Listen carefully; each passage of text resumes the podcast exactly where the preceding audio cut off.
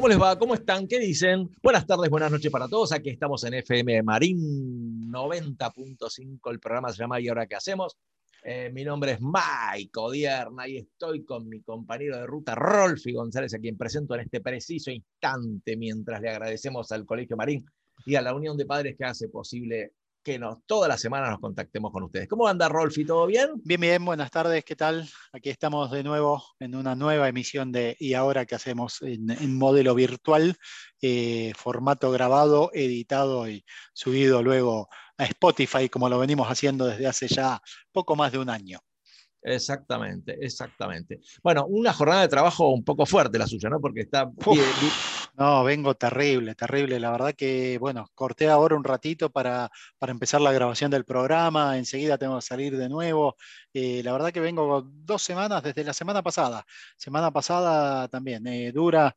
Este, uno de los sistemas que uso para, para hacer cotizaciones, semana pasada dejó de funcionar. Tuve tres días sin eso, así que esta semana me estoy poniendo al día con cosas que me quedaron atrasadas, que tuve que sacar igual eh, de trabajo, pero ahora tengo que ponerme al día con toda la parte administrativa, cargarla en el sistema que, que volvió a, revivir, por suerte, a partir de, de este lunes. Así que muy atareado, eh, muy, muy sobrecargado, pero bien, bien, siempre acá dispuesto para, para disfrutar este, este momento de, de- corte laboral, de, cambiar un poco el aire, de disfrutar de la compañía de, los invitados, de Elia, de vos, y bueno, a veces cuando, cuando puede también Fernandito, que, que se suma, este, pero la verdad que, que por suerte eh, tenemos este espacio acá, que como bien vos dijiste y agradeciste, eh, no- nos brinda el colegio, ¿no? A través de, de Nacho, que lo hace posible también y que lo sube a Spotify, de las autoridades que, que nos permiten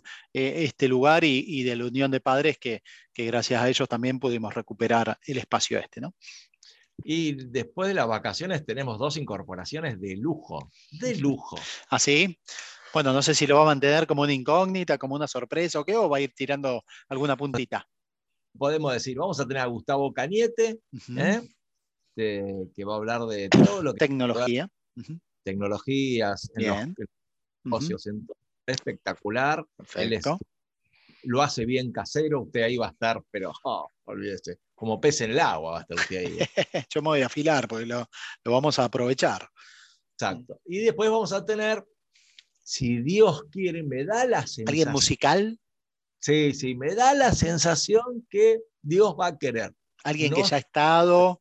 Sí, Este, sí. bueno, me parece Bueno. bien. Ya me imagino, me imagino, pero bueno, ojalá, Claudio. ojalá que, que se dé. Ah, bien, bueno, dijo, voy a tirar así un anticipo y ya tiró el nombre. Claro. Claro. Me encanta. No, sí.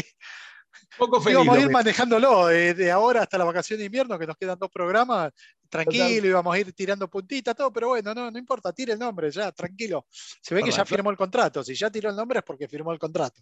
Dios, no se sabe si Dios quiere todavía, qué sé yo. A Ah, bueno, la onda y no sé, yo tengo esperanza que diga que sí. claro. sé. Dios, eh, Dios ¿quién, ¿qué le dicen a la esposa, Dios? No, no, no. No, no, Dios de verdad. Viste que uno el hombre propone y Dios depone. Esperemos que Dios Ah, Ah, bueno, bueno. Vi con ganas, él lo vi con ganas. Sí, sí, totalmente. El otro día, cuando hicimos la entrevista y, y estuvo con nosotros, se quedó muy, muy entusiasmado, muy ilusionado con eso y seguramente, seguramente eh, se haga el, el huequito para, para sumarse. Exactamente. Bueno, ¿qué no, qué, qué- bueno, antes de tirar la de comunicación y después nos contás el noticiero de la UP. ¿Cómo no? ¿Cómo no? Bueno, la, vía de comunicación, recordemos que eh, hoy en día la única forma de comunicarte con nosotros es a través del WhatsApp de la radio, mediante el celular, la línea de WhatsApp a donde nos tenés que mandar tus mensajitos es el 11 27 30 60 78. Repito, 11 27 30 60 78. Mandanos mensaje, ya sea escrito o un audio, nosotros lo escuchamos, lo pasamos, este, pero es la forma que tenés de contactarte con y ahora qué hacemos en esta época de pandemia. Así que bueno, eh, recordad que nuestros programas son grabados, después los edita Gaspa. Una vez que pasan el control de edición, eh, se los pasamos a Nacho y Nacho los sube a Spotify. Estamos medio demorados, pero ya están saliendo. Salieron dos programas que uno ya pasó por, la, por el control, eh, necesitaba un pequeño ajuste, así que se está ajustando ahora. El segundo seguramente mañana se, se efectúe el control correspondiente, así que para el fin de esta semana se estarán subiendo dos programas más y semana próxima esperemos tener ya tres o cuatro programas más porque tenemos como cinco o seis programas que, están ahí en la, en la gatera, en la isla de edición. Así que recuerden que entran a Spotify, buscan ahí FM Marín, buscan nuestros programas, además de todo el contenido que sube el colegio, pero lo importante es que busquen nuestros programas. ¿eh? ¿Y ahora qué hacemos? Exactamente, exactamente, muy bien. Bueno, ¿qué, qué, qué noticias tenemos de la UP esta semana? ¿Qué nos puedes contar? Bueno, eh, finalmente cerró la campaña. ¿Se acuerdan que ya semana pasada dije que había cerrado el 15 de junio la campaña de, las mantas que hicimos para combatir al frío y, poder, eh, se juntaron cuadraditos de 30 por 30 tejidos. Esos después se fueron cosiendo. Se estuvieron cosiendo hasta este pasado fin de semana, porque la verdad que llegaron muchos más cuadraditos. Así que se lograron confeccionar, si no me equivoco, cerca de 30 mantas. Y el día de hoy justo hoy, el mismo día que estamos grabando este programa, fueron eh, llevadas a la parroquia del Padre Cucu. El Padre Cucu las recibió y ya las va a estar entregando a partir de mañana a aquellas familias que necesitan. Eh, son mantas de lana, obviamente. Y, y bueno, bien, súper bienvenidas porque el frío que está haciendo en estos días es terrible, terrible. Y también mencioné semana pasada que estábamos a punto de largar otra, otra campaña que también se está lanzando esta semana. Ya esta semana se terminó de coordinar todo. La campaña se llama... Eh, abrigando a un hermano, si mal no recuerdo, que también tiene que ver con el frío y eh, es una colecta, o sea, se reciben donaciones por parte de nuestra querida y participativa comunidad de abrigos, abrigos de todo tipo, o sea, pulóveres, suéter, polars, bufandas, guantes, gorros, camperas, mantas, eh, todo lo que tengas de abrigo que ya no uses, acercalo al colegio, acercalo a la casa de los referentes del UP y nosotros lo vamos a consolidar y después, a partir de la semana que viene, ya te vamos a decir a, cuál va a ser el destino de esta colecta. Esta colecta está arrancando, mañana empieza la difusión ya a través de comunicación de secundario de ciclo inicial, secundario primaria, secundario secundaria. Eh, perdón, dirección, eh, dirección primaria, dirección maternal y dirección de secundaria empiezan a mandar los comunicados a través de el mail y nosotros en Unión de Padres a través de los grupos sociales este, de solidaridad y a través de las mamás coordinadoras. Así que ya estamos lanzando esta nueva campaña que también tiene que ver con el tema de combatir al frío y ayudar o abrigar a un hermano. Qué bueno eso, ¿eh? qué bueno eso. Realmente y repetimos lo que habíamos hablado la otra vez, no porque, no porque lo haya dicho yo, porque a mí me lo dijeron, así que, digamos, no es. Es un copyright, ¿no? Se dice bien así, es un copyright. Sí, sí, sí. sí. Este, esto de tener cosas en el baúl del auto, es decir, esto también, porque es la manera de ves a alguien en situación de calle o complicado, listo, paras un segundo el auto, abrís el baúl, se lo das. O sea, esta cosa de siempre tener en el auto algo para poder ofrecer, porque estamos pasando días horribles, fríos, terribles. Que yo, la verdad, te soy sincero, Rolfi, cuando veo gente que duerme en la calle, yo, a ver, uno duerme en su casa y tiene frío, ¿entendés? Eh, imagínate una situación así. Yo a veces te juro que no puedo entender cómo pueden, cómo pueden soportar esa situación. Así que está bueno, digamos, empatizar con el otro y ocuparse, ¿no? Y lo que hacen ustedes es espectacular, realmente. De decírtelo, Rolfi, siempre decimos, toda ayuda, toda ayuda es bienvenida, por más que uno diga, a veces pasa, ¿no? Y nos pasa a todos, que decimos, no, ¿para qué voy a dar esto si es insignificante? Fíjate, no sé, un par de medias a lo mejor. Un par de medias, decís, pero un par de medias, ¿para qué? A veces inclusive están medias agujereadas las medias, pero eh, el que no tiene nada, para el que no tiene una media y el que está eh, hoy en día en la calle con las zapatillas, si es que tiene una zapatilla o un zapato sin una media, ¿sabes lo que significa una media agujereada? Un par de medias que tienen un agujerito, es mucho más que no tener nada. Entonces, por más insignificante que, te parezca, todo es bienvenido y todo ayuda y todo aporta. Claro, tal cual, tal cual. Sí, eso, eso, eso, es absolutamente cierto. Así que bueno, pasado el aviso, ya saben cómo es. Y bueno, tenemos una entrevista espectacular hoy. ¿eh? Hoy sí, me, comentaste algo, no sé, ¿viene el invitado? ¿eh? Internacional, se podría decir que es internacional, ¿no? No puedo decir de dónde, esta vez no voy a hacer. Lo no, no, no, no, exacto, no, no, no diga, vamos a tirar una puntita y da nombre, apellido, DNI, estado civil, eh, todo, cuenta de banco. Tal cual, tal cual. Este, y bueno, es una entrevista con, un amigo que está viviendo en otro país de, América. Y bueno, con él vamos a, hablar sobre bueno, toda esta fantasía que, tienen, que tenemos, bueno, yo no, ¿eh? eh es el lugar, pero lo que tienen algunos argentinos de ir a vivir afuera, que por supuesto a veces va muy bien y todo es muy lindo, pero no todo es muy lindo. y él nos va a contar los dulces y los saladitos de, lo que implica viajar al exterior. Y Sin sabores. y ahora Ahora, ahora, si Rolfi, no sabemos si Rolfi va a seguir, si Rolfi va a volver a trabajar y después va a volver, no sabemos. Ahora viene Delia Cislo, después de este tema de Gaspa, olvídate, viene Delia.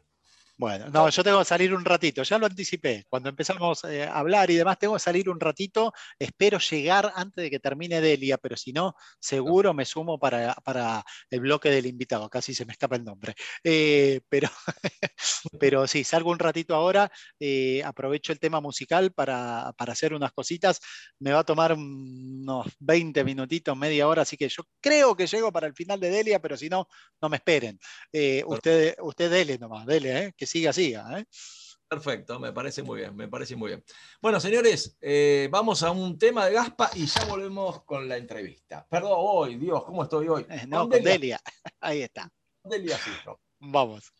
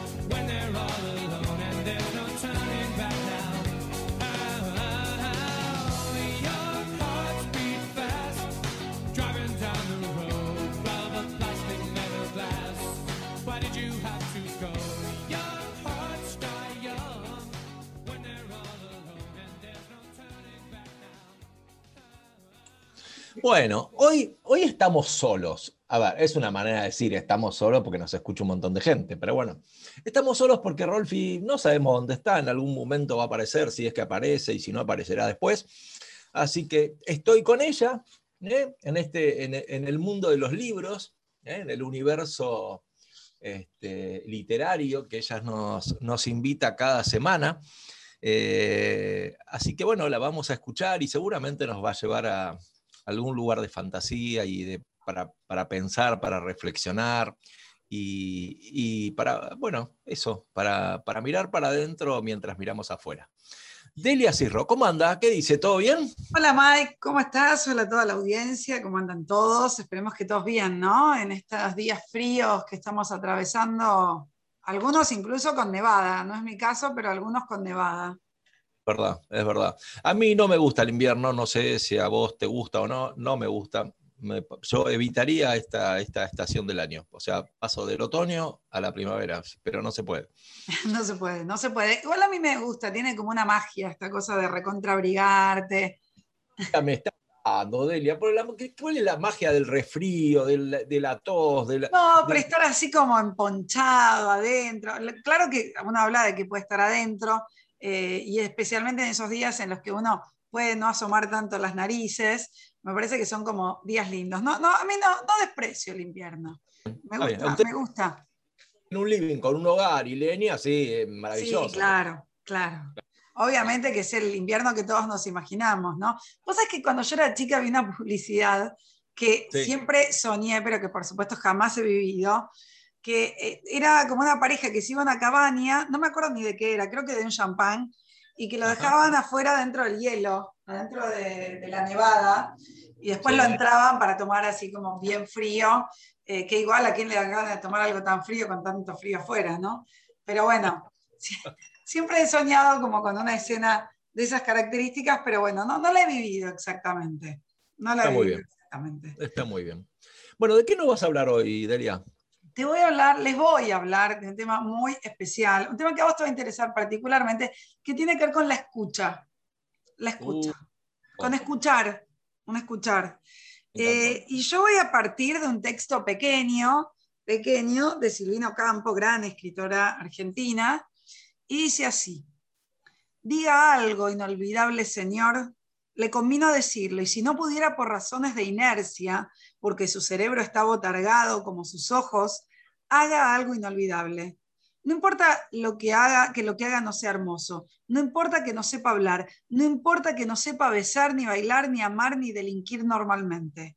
No importa que no sea capaz de recordar un verso o una canción. No importa que no sepa tocar un instrumento de música, ni a una mujer en algunos casos porque la considere demasiado chicas, en otros demasiado grande, en otros incómodo porque sus codos son puntiagudos, o su voz agria, o sus pechos flotantes, o su tos trágica diga algo inolvidable o haga algo inolvidable. Lo repito porque usted parece no escuchar. Bien, acá hay un montón de cosas para hablar, pero lo más importante, ¿viste cuando uno se pone redundante? Dice. "No, pero te lo repito porque no me estás escuchando. Porque uno cree que si repite de la misma manera, el otro te va a escuchar. Y en realidad la escucha tiene que ver con la capacidad de escucha y no necesariamente siempre con la capacidad del hablante. Es cierto que si el hablante puede cambiar su posición, su estrategia, tal vez logre que el otro lo escuche. Cuando digo esto, no es cambiar la oración como la decimos.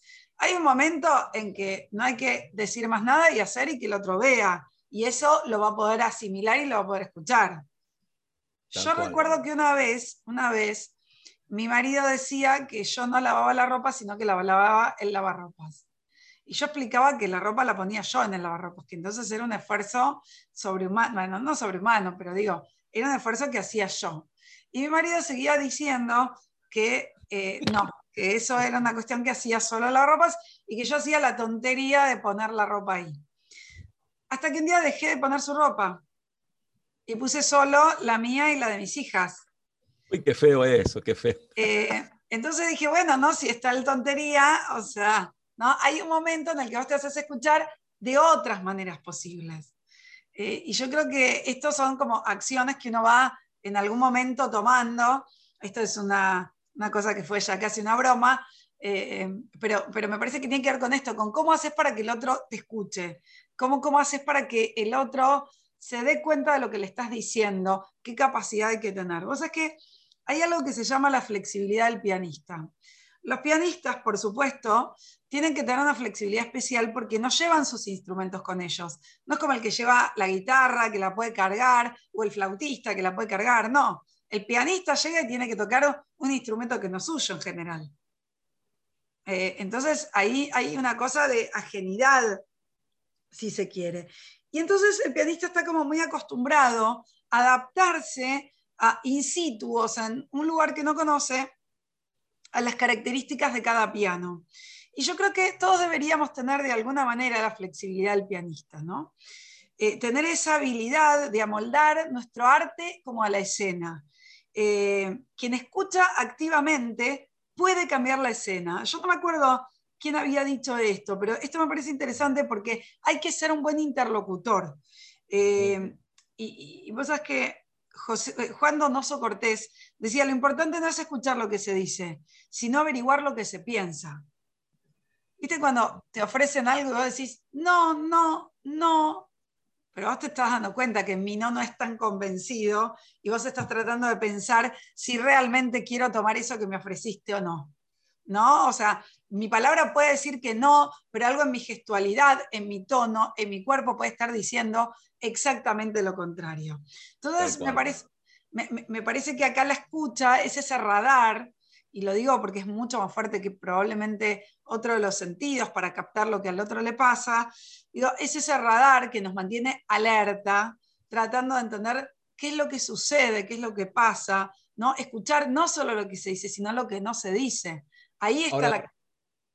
Ahora, Delia, a, a mí me, me, me, gustaría agregar algo también. Vos decías recién que el otro también trata de, eh, de codificar lo que vos estás pensando, pero a veces lo que vos me decís a mí no es exactamente lo que vos me decís a mí, sino lo que yo termino entendiendo. O sea, a veces no es exactamente el mensaje, sino cómo el otro lo recibe y qué decodifica de eso, que no es lo mismo de lo que vos me estás diciendo. Bueno, porque Lacan lo decía claramente, una cosa es lo que usted dice y otra cosa es lo que el otro logra escuchar. Digamos, son dos cosas totalmente distintas. Él dice, bueno. usted podrá saber lo que dijo, pero nunca lo que el otro escuchó. Claro, totalmente. Ahí no tenemos garantía de nada. O sea, yo te puedo decir algo, mira, Mike, eh, no sé, va, vamos a comer un asado el domingo. Eh, sí. y, y, vos entendiste que es el, algún domingo del año. Y yo te dije, claro. no, mira, era este domingo. ¿No? Yo, para mí era una obviedad porque la oración lo, lo, lo, lo, proclamaba prácticamente. Y una cosita más cortita y, y, ya te dejo. Vos interrumpime como si fuera tu programa, sentite como en tu casa acá. No, es nuestro, es nuestro. Vos sabés que a veces pasa que, me pasa a mí cuando asesoro clientes, que vos le vas contando como, digamos, a ver, te dicen, ¿qué probabilidades hay de que esto tenga un éxito, el trabajo que te están encargando? Bueno, vos le explicás, le das, digamos, determinadas ideas, determinadas situaciones, le explicás qué probabilidades hay, digamos, cuáles son las contras, las ventajas y demás. Y es muy gracioso porque después cuando volvés a hablar, mirá que yo explico, ya tengo como vos esa deformación del docente de explicarlo hasta lo básico y demás, pero después cuando ellos te, te, dicen, te cuentan algo pero totalmente editado. Lo que te dice es, pero vos me dijiste que el juicio se ganaba. Y yo le digo, coma, y le agregué un montón de cosas más, ¿entendés? O sea, ¿qué significa? Sí, tenemos la prueba, que yo, pero, digo, ¿cómo también el otro pega, corta y, y, edita de una manera que le parece y escucha lo que quiere escuchar? Porque uno recoge del discurso del otro lo que necesita también, ¿no? Necesita quedarse con él, vamos a ganar, porque si no, por ahí es una batalla que no podría dar si no tuviera ese, ese, esa zanahoria para moverse. Entonces, me parece que a veces escuchamos lo que podemos, a veces lo que necesitamos, que no siempre la escucha es tan clara y uno no siempre puede como disociarse. Además, ahí está la personalidad. ¿Viste cuando eh, hay alguien que, toma lo positivo enseguida, el otro lo negativo enseguida, el otro tiene principio de realidad y puede sopesar y decir, no, bueno, dijo esto, pero también dijo pero. ¿no? Hay gente que omite los peros y hay gente que omite en realidad, claro, si omitís el pero, me, sacaste la, mitad de la oración más importante, porque lo importante cuando una oración tiene un pero, no es lo que se dice primero, es lo que se dice después. ¿Pero qué? Tal cosa, pero tal otra. Lo importante es tal otra, no tal cosa.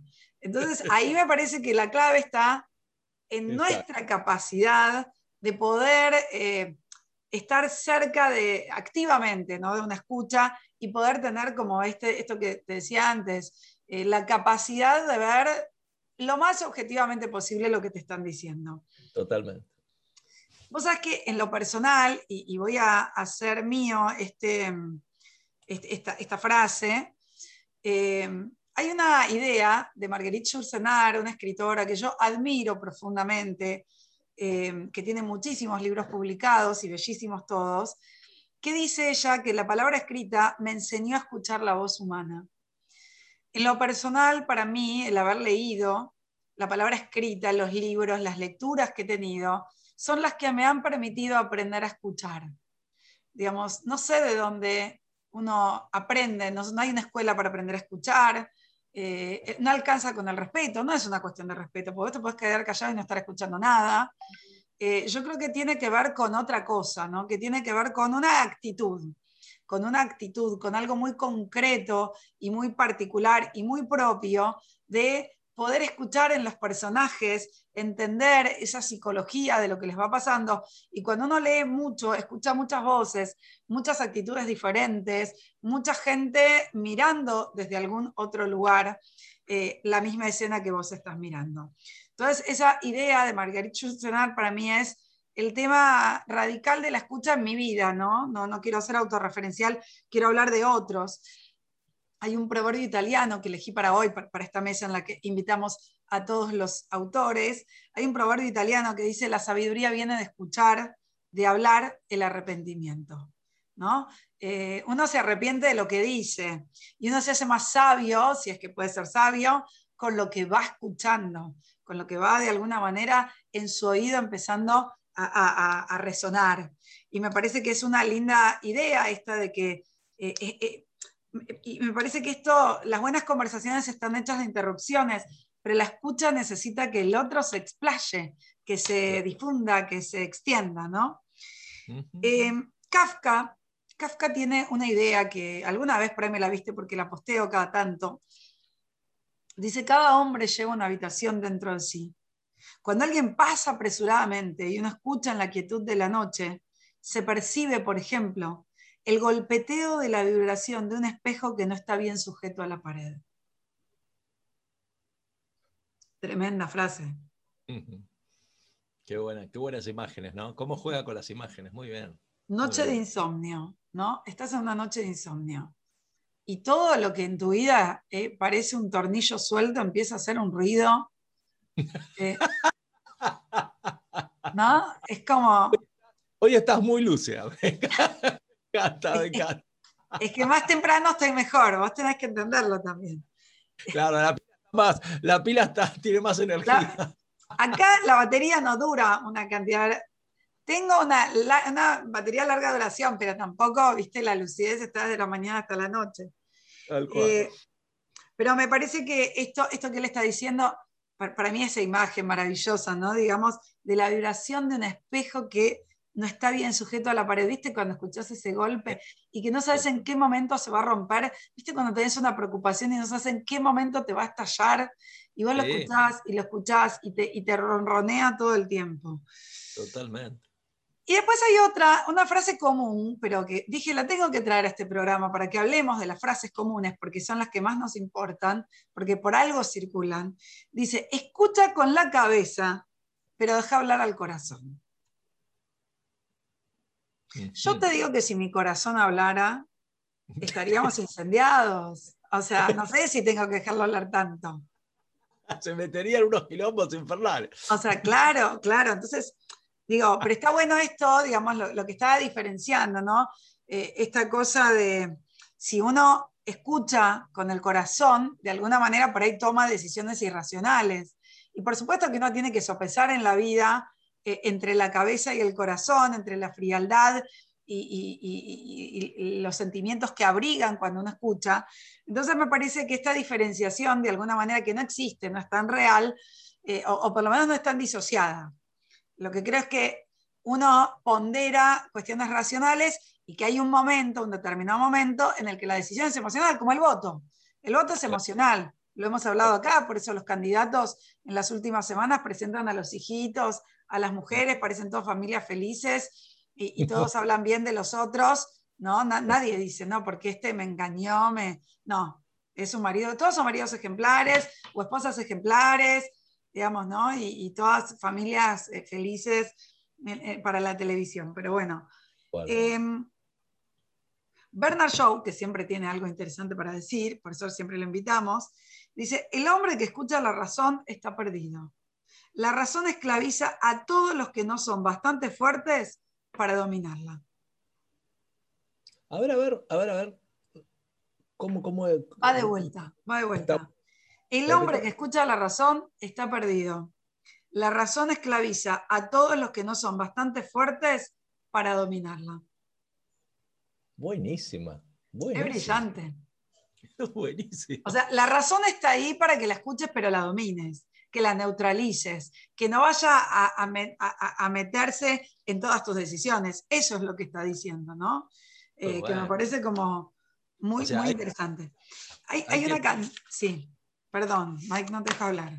No, no, no, pero digo, hay que domesticarla, ¿sí? Yo quería, quería decirte algo que, que no sé si en alguna de las frases que vas a seguir tirando puede tener que ver, pero yo a veces me pregunto si hay algo que a mí me encanta, es la escucha. Me parece que es, me parece que es, eh, como el trampolín para el conocimiento, escucharlo al otro. Me pasa cuando vos hablás, me meto en, cada frase, hasta, bueno, eh, desde la cámara hasta miro tu gesto, la manera en que lo contás, la- la- las manos, los ojos. O sea, a mí me encanta meterme en el mundo del otro para entender mejor lo que está diciendo. Y yo digo, ¿cómo podemos no respetar la escucha y lo que queremos hacer es solamente hablar? Es como, si vos te pones a pensar, uno se enriquece más escuchando que hablando. O sea, es de locos, es, hay como una cosa ahí que hace ruido y que no entendemos, ¿no? Lo que pasa es que lo que necesitamos, ahí hay que entenderlo también. Cuando uno habla mucho, lo que necesita también es escucharse. Entonces ahí está la necesidad. Digamos, por ahí alguien que habla mucho no tiene un espacio propio para escucharse o, o se entiende bien con sus silencios para reconocerse en eso. Y por otra parte, creo que cuando uno verbaliza frente a otros algo, ese otro toma entidad. Mira, hace un ratito me pasó que yo escribía un WhatsApp eh, de una persona que no me conoce tanto y me pregunta qué hacía, ¿no? Como, cómo era mi vida, mi, ¿no? de mi actividad. Y yo recién me daba cuenta de la actividad que tenía cuando la enumeraba, cuando trataba de contarle de Claro. a qué me dedicaba. Y por ahí uno no lo dimensiona, no porque no lo sepa, pero porque uno no dimensiona exactamente ¿no? ese lugar. Con lo cual me parece que es cierto que nos gusta hablar más que escuchar, y lo digo genéricamente porque a todos nos ha pasado y nos pasa, y, y hay alguna gente que nos resulta subyugante y nos quedamos callados en un respetuoso silencio y decimos, eh, seguimos hablando. Hace un ratito yo tuve una clase con Santiago Kovadlov y, y me dijo, no, te quiero hacer una observación. Y yo le digo, mira, yo ya sé la observación que me vas a hacer y es esta. Y él me dice, y si la sabes, ¿por qué no la corregiste antes? Le dije, porque me encanta escucharte. Eh, no, entonces me, me parece que hay muchas cosas que tienen que ver con eso, con me gusta escucharte, me gusta escuchar a personas interesantes, me, escucha, me gusta escuchar lo que dicen algunos, y obvio que hay otros momentos donde a uno le gusta hablar, como a nosotros, que nos gusta hacer radio, que nos gusta que nos escuchen, que nos gusta que lo que decimos a alguien le resulte interesante o valioso eh, o que le dé curiosidad. Entonces, digo, hay que entender también que hablamos para escucharnos. Eh, esta idea no hay que minimizarla eh, porque es una idea fundamental en, en la vida de las personas. Yo dije alguna vez una frase de José Pablo Feynman, y la voy a repetir muchas veces, porque esto también tiene que ver con la escucha. Él dice, si esa palabra quedó en mí, es porque estaba donde escuché las otras. Viene de un momento en el que dice, pero yo no dije eso. Dice, bueno, no lo dijiste esto, pero si yo lo entendí, es porque algo de esto había. Algo de esto había y, y- y tenés que comprenderlo. Eh, y, me parece que es interesante cómo a veces late algo eh, en esto que vos decías recién, de, de vamos a ganar, podemos ganar, sí, y los condicionales la gente se los olvida, ¿no? ¿Qué es lo que late en todo eso, ¿no? Por ahí también late la estimación que tienen sobre vos, que vos lo vas a poder sortear, que los condicionales lo decís para cubrirte, pero que en realidad no va a haber ningún problema con eso. Entonces digo, me parece que hay mucho de esto. Pero hoy traje una, a la mesa, alguien raro en la mesa de la literatura, pero que lo quiero invitar igual, que es Steve Jobs. Él dice, lo que hacemos grita tanto que no permite escuchar lo que decimos. Cada día me miro al espejo y me pregunto, si hoy fuese el último día de mi vida, ¿querría hacer lo que voy a hacer, lo que voy a hacer hoy? Si la respuesta es no, durante demasiados días seguidos, sé que necesito cambiar algo. Es lo que dice con su primera oración, básicamente, esto de que lo que hacemos grita más fuerte, que no permite escuchar lo que decimos, es que la coherencia que tiene que haber entre lo que decimos y lo que hacemos. Tiene que haber necesariamente una coherencia allí. Porque eh, el acto siempre es soberano. Yo puedo decir muchas cosas y vos podés escucharlas o no escucharlas, pero si no te pongo la ropa en el lavarropas, ese día, ese acto se escucha, grita. Ese, el acto es grito, no es palabra, es grito. Entonces, digo, esto es muy interesante, ¿no? Y bueno, ni que hablar que la pregunta de Steve Jobs acerca de eh, si, si durante muchos días seguidos no está haciendo lo que haría el último día de su vida, lo cambia. Yo creo que no se puede vivir siempre como el último día de tu vida. Porque el último día de tu vida te importan menos cosas que te importaban el cuarto. Entonces, no, es- no es posible. Eh, tengo más cosas. Mira, dice, los niños nunca han sido buenos para escuchar a sus mayores, pero nunca han dejado de imitarlos. Esto también, ¿no? Lo fuerte del ejemplo. Lo fuerte de no eh, lo que decís, sino lo que haces. Cómo eso se escucha y resuena en la vida de las personas, ¿no? Eva Giberti, una vez escuché decir una frase que, que me parece que, que tiene que ver con esto. Ella dijo, los chicos no hacen los que los padres dicen, hacen los que los padres hacen. Hacen. Y está muy bien, es así. Cuando a mí me preguntan, cuando a mí me preguntaban los papás en la escuela, ¿cómo hacemos para que nuestros hijos lean? Yo hago una sola pregunta, ¿vos qué haces en tu casa? ¿Lees o estás con el celular? Claro, tal cual. Y tu hijo va a aprender lo que vos hagas. No puedes pretender que tu hijo lea si vos no lees. Exacto, O sea, no, no hay, no hay chances con eso. es cierto, sí, es cierto. Y mira qué interesante, porque ahí vengo así como con una mezcla, una mezcla, una idea del marketing, que me parece muy interesante. Diego Monticelli dice, si vender es hablar bien, el marketing es saber escuchar. El marketing necesita, precisa de la mirada atenta, permanente, insistente de, aquellos que se están dedicando a eso para poder recoger qué es lo que la gente está necesitando y ahí ofrecerlo y darlo, ¿no? Obviamente. Acá traigo a Neruda, a Neruda que tiene algo para decir. Y él dice, mira qué interesante cómo es este pedacito, este poema. Dice así, escucha, coma, aprende. Escucha, aprende. El tiempo se divide en dos ríos. Uno corre hacia atrás, devora lo que vives. El otro va contigo adelante, descubriendo tu vida. Eh, ahí tenemos algo, ¿no? Esta, esta cosa de Neruda, de esta escucha, de esta pretensión, digamos, de decir, hay que estar atento y escuchar para qué, para ver el tiempo, para verlo cómo se va desarrollando. Eh, Eugenio Diors dice, nunca es tiempo perdido el que se emplea en escuchar con humildad cosas que no se entienden. Dice, uno ahí tiene que escuchar, escuchar y escuchar, ¿no? No hay posibilidad de no escuchar. No hay posibilidad. Y hay que escuchar con humildad aquello que uno no entiende. Y me dejé para el final, para el final, me dejé una frase de Terry Rastorsta que dice así. Y bien, sé que las palabras se endurecen cuando no pueden encontrar quien las oiga y que los corazones acaban petrificándose si no pueden escuchar otro latir.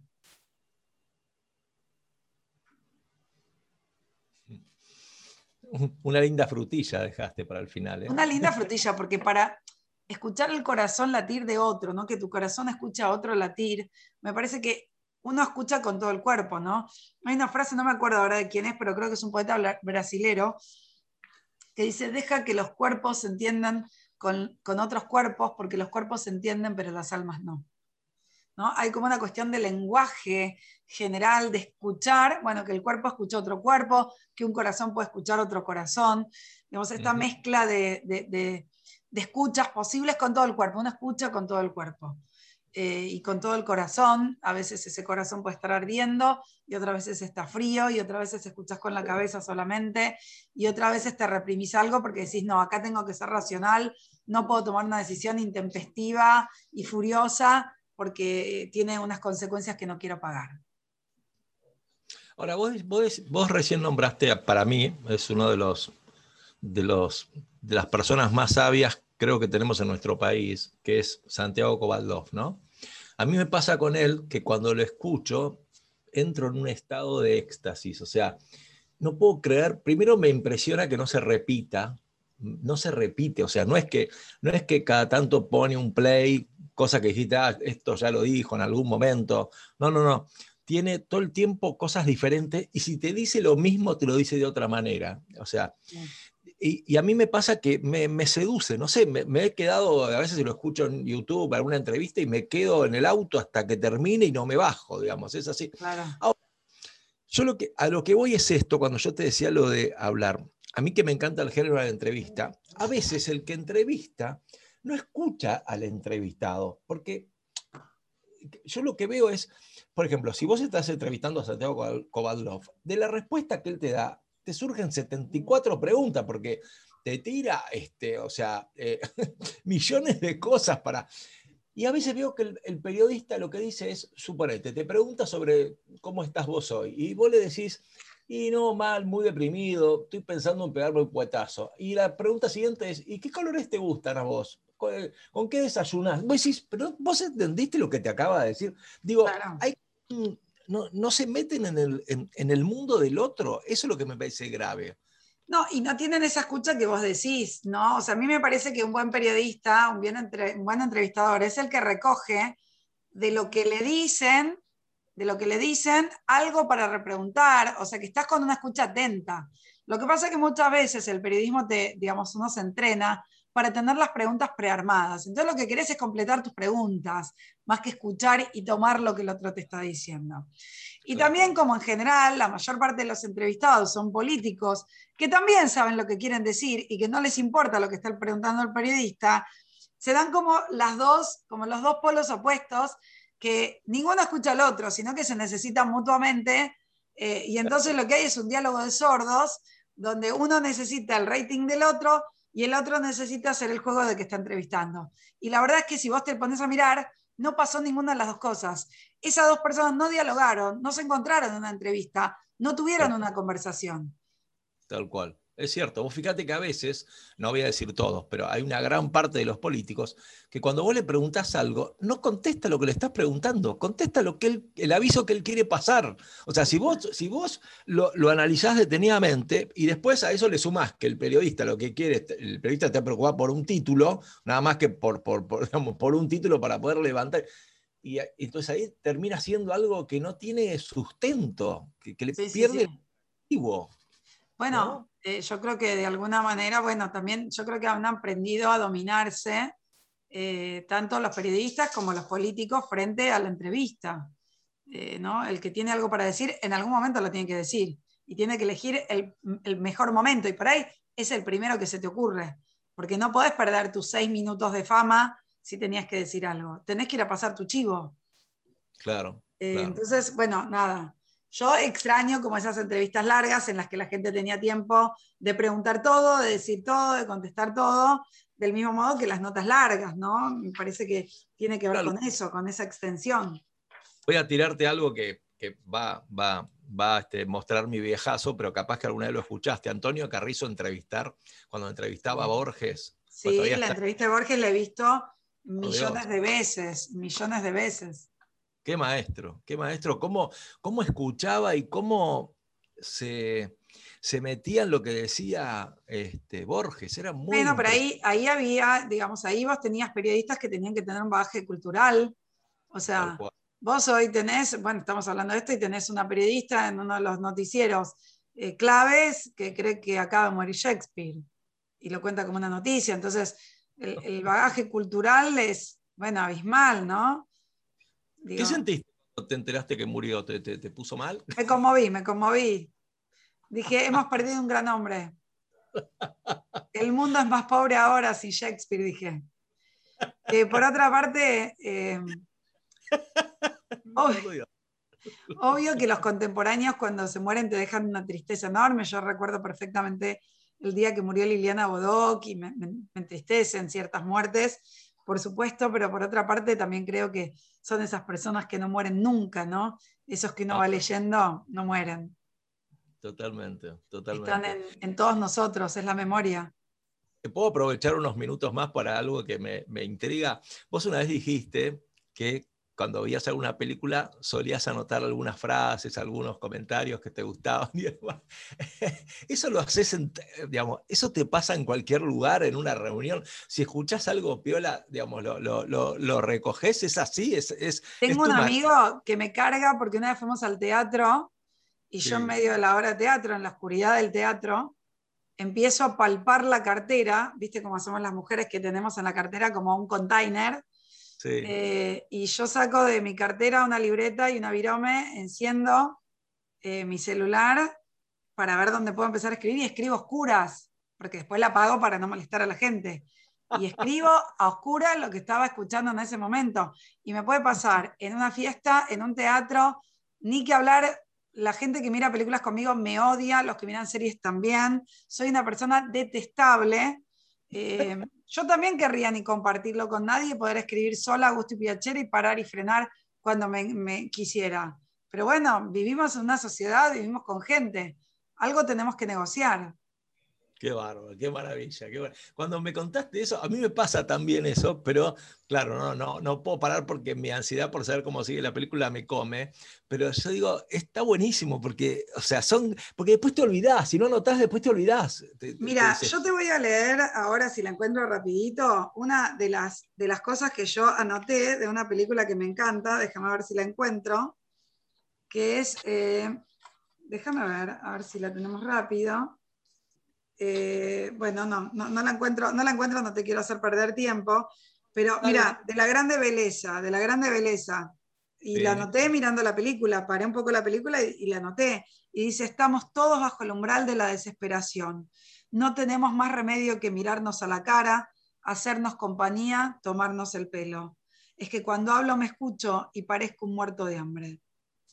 Si yo no hubiera parado la película, esta Se frase no la tenemos. Porque aparte después te pasa que vos lo que te acordás en realidad no es exactamente lo que escuchaste, No. sino. No, no, no, no, yo recurro y anoto textual y no, y no hay que me digan, sí, dijo tal, no, no, no, no, me lo pones de vuelta y yo quiero escuchar qué está diciendo esto que me estás diciendo. De ninguna manera terminamos acá. Totalmente. Voy a, voy a tirar dos frases y, y- y te dejo el cierre. Una de las que me acuerdo es la película Il Postino, cuando el, el personaje, el cartero, le, le robaba las frases, las poesías a Neruda para conquistar a su mujer, que era la cuchinota, bellísima mujer. Y en un momento Neruda lo pesca, ¿viste? Como diciendo, pero vos sos un trucho, estás- me estás robando las poesías para...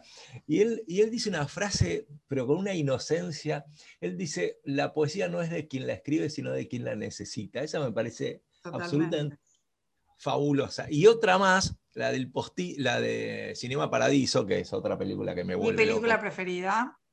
A mí es el homenaje al cine. Eso es el Sí. cine. Eh, cuando, cuando él se va de, de su pueblo y, y, le, y, y ¿cómo se llama? Y Philippe Noir le dice, yo lo único que te pido es que no mires para atrás cuando te vas en el tren. No mires para atrás y no vuelvas más, porque si volvés o mirás para atrás no te vas a ir nunca.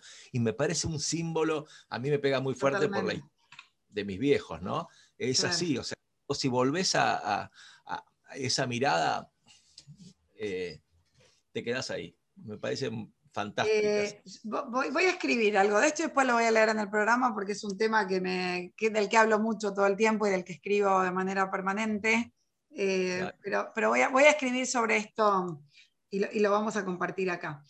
Dale, dale. Eh, yo creo que es verdad, si mirás para atrás, eh, yo, yo lo puse en un texto donde cuento mi, mi- mi origen y cuento cómo salgo de la comunidad de la que vengo. eh, y, y lo que creo es que en algún momento, como todo, como los pueblos, como los clanes, hay un momento en el que hay que saltar la tapia. Hay que saltar la tapia y darle la espalda a los tuyos. No tenés posibilidad de irte, si no. Sí, totalmente. Bueno, a mí me ha pasado este, que en el caso de mis viejos siendo inmigrantes, a ver, eh, en algún lugar de su mirada seguía estando el pueblo natal. O sea, eh, más allá de que amaban a la Argentina y, y- y estaban fascinados y nunca más se les ocurrió volver a vivir en Italia, pero, pero había esta cosa de la nostalgia, es, o sea, no, no fue totalmente un desprendimiento absoluto, ¿no? No sé, en el No, no, caso de los... Hay algo ahí que, que Sí, cuesta. sí, sí, sí, sí. que cuesta. Bueno, bueno. Mara- maravilloso, Delia. Escúchame, eh, no podemos seguir escuchándote ahora, pero el viernes sí. ¿Y dónde te podemos escuchar el viernes? El viernes me pueden escuchar, como todos los viernes, a las 16 horas, en Haceme el Cuento con Ricardo Sáez. Este viernes vamos a hablar de las emociones, así que agárrate, Catalina. Eh, agárrate, Catalina. En breve vamos a sacar el videito que nos hemos reído mucho y haciéndolo. Así que lo estaremos compartiendo porque uno tiene la edad de sus emociones. Así Perfecto. que pensá cómo te sentís y después pensá qué edad tenés.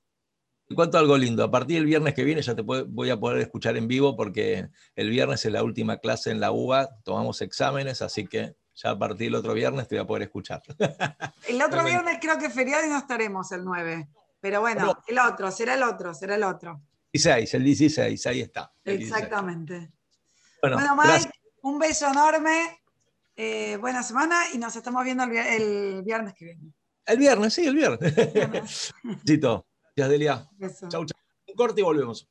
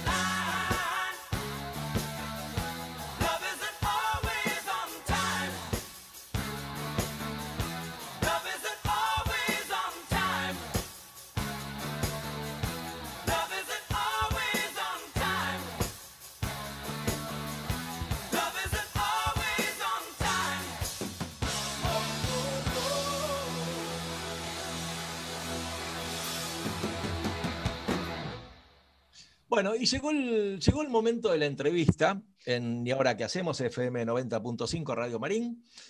Esta es la parte que nos gusta a nosotros también, porque bueno, es, es el momento de meternos en el universo del, del entrevistado, en ese mundo misterioso, descubrir su- sus sensaciones, sus ideas, sus emociones, su vida, eh, su historia. Eh, la escucha es el protagonista de este segmento. Y bueno, y hoy tenemos... Y vamos a tenemos viajar, ¿no? Internacional, ¿no, Rolfi? Podríamos decir que es un segmento internacional. Sí, sí, ¿no? por eso decía, vamos a viajar, a aprovechar y viajar un poco, que, que con esta pandemia lo tenemos tan olvidado todo eso de viajar, ¿no? Vamos a viajar a un lugar que yo no entiendo, pero por- solo porque tiene un canal. que- Un canal de TV, no, no, no, no, no, no. ¿Por qué? Un canal, digamos, tiene un canal de TV, digamos, hoy en día, no es mucha cosa, ¿eh? No, no, este es un canal que no hay manera de pasar por otro lado. Esa es la suerte que tiene. Un canal. VHF, UHF, un canal que, por favor, No es el canal de San. Te digo que no es el canal, por, si te has confundido, no, no, no es el canal de San Fernando. ¿eh? ¿no? Pero podría ser el canal de Beagle, por ejemplo.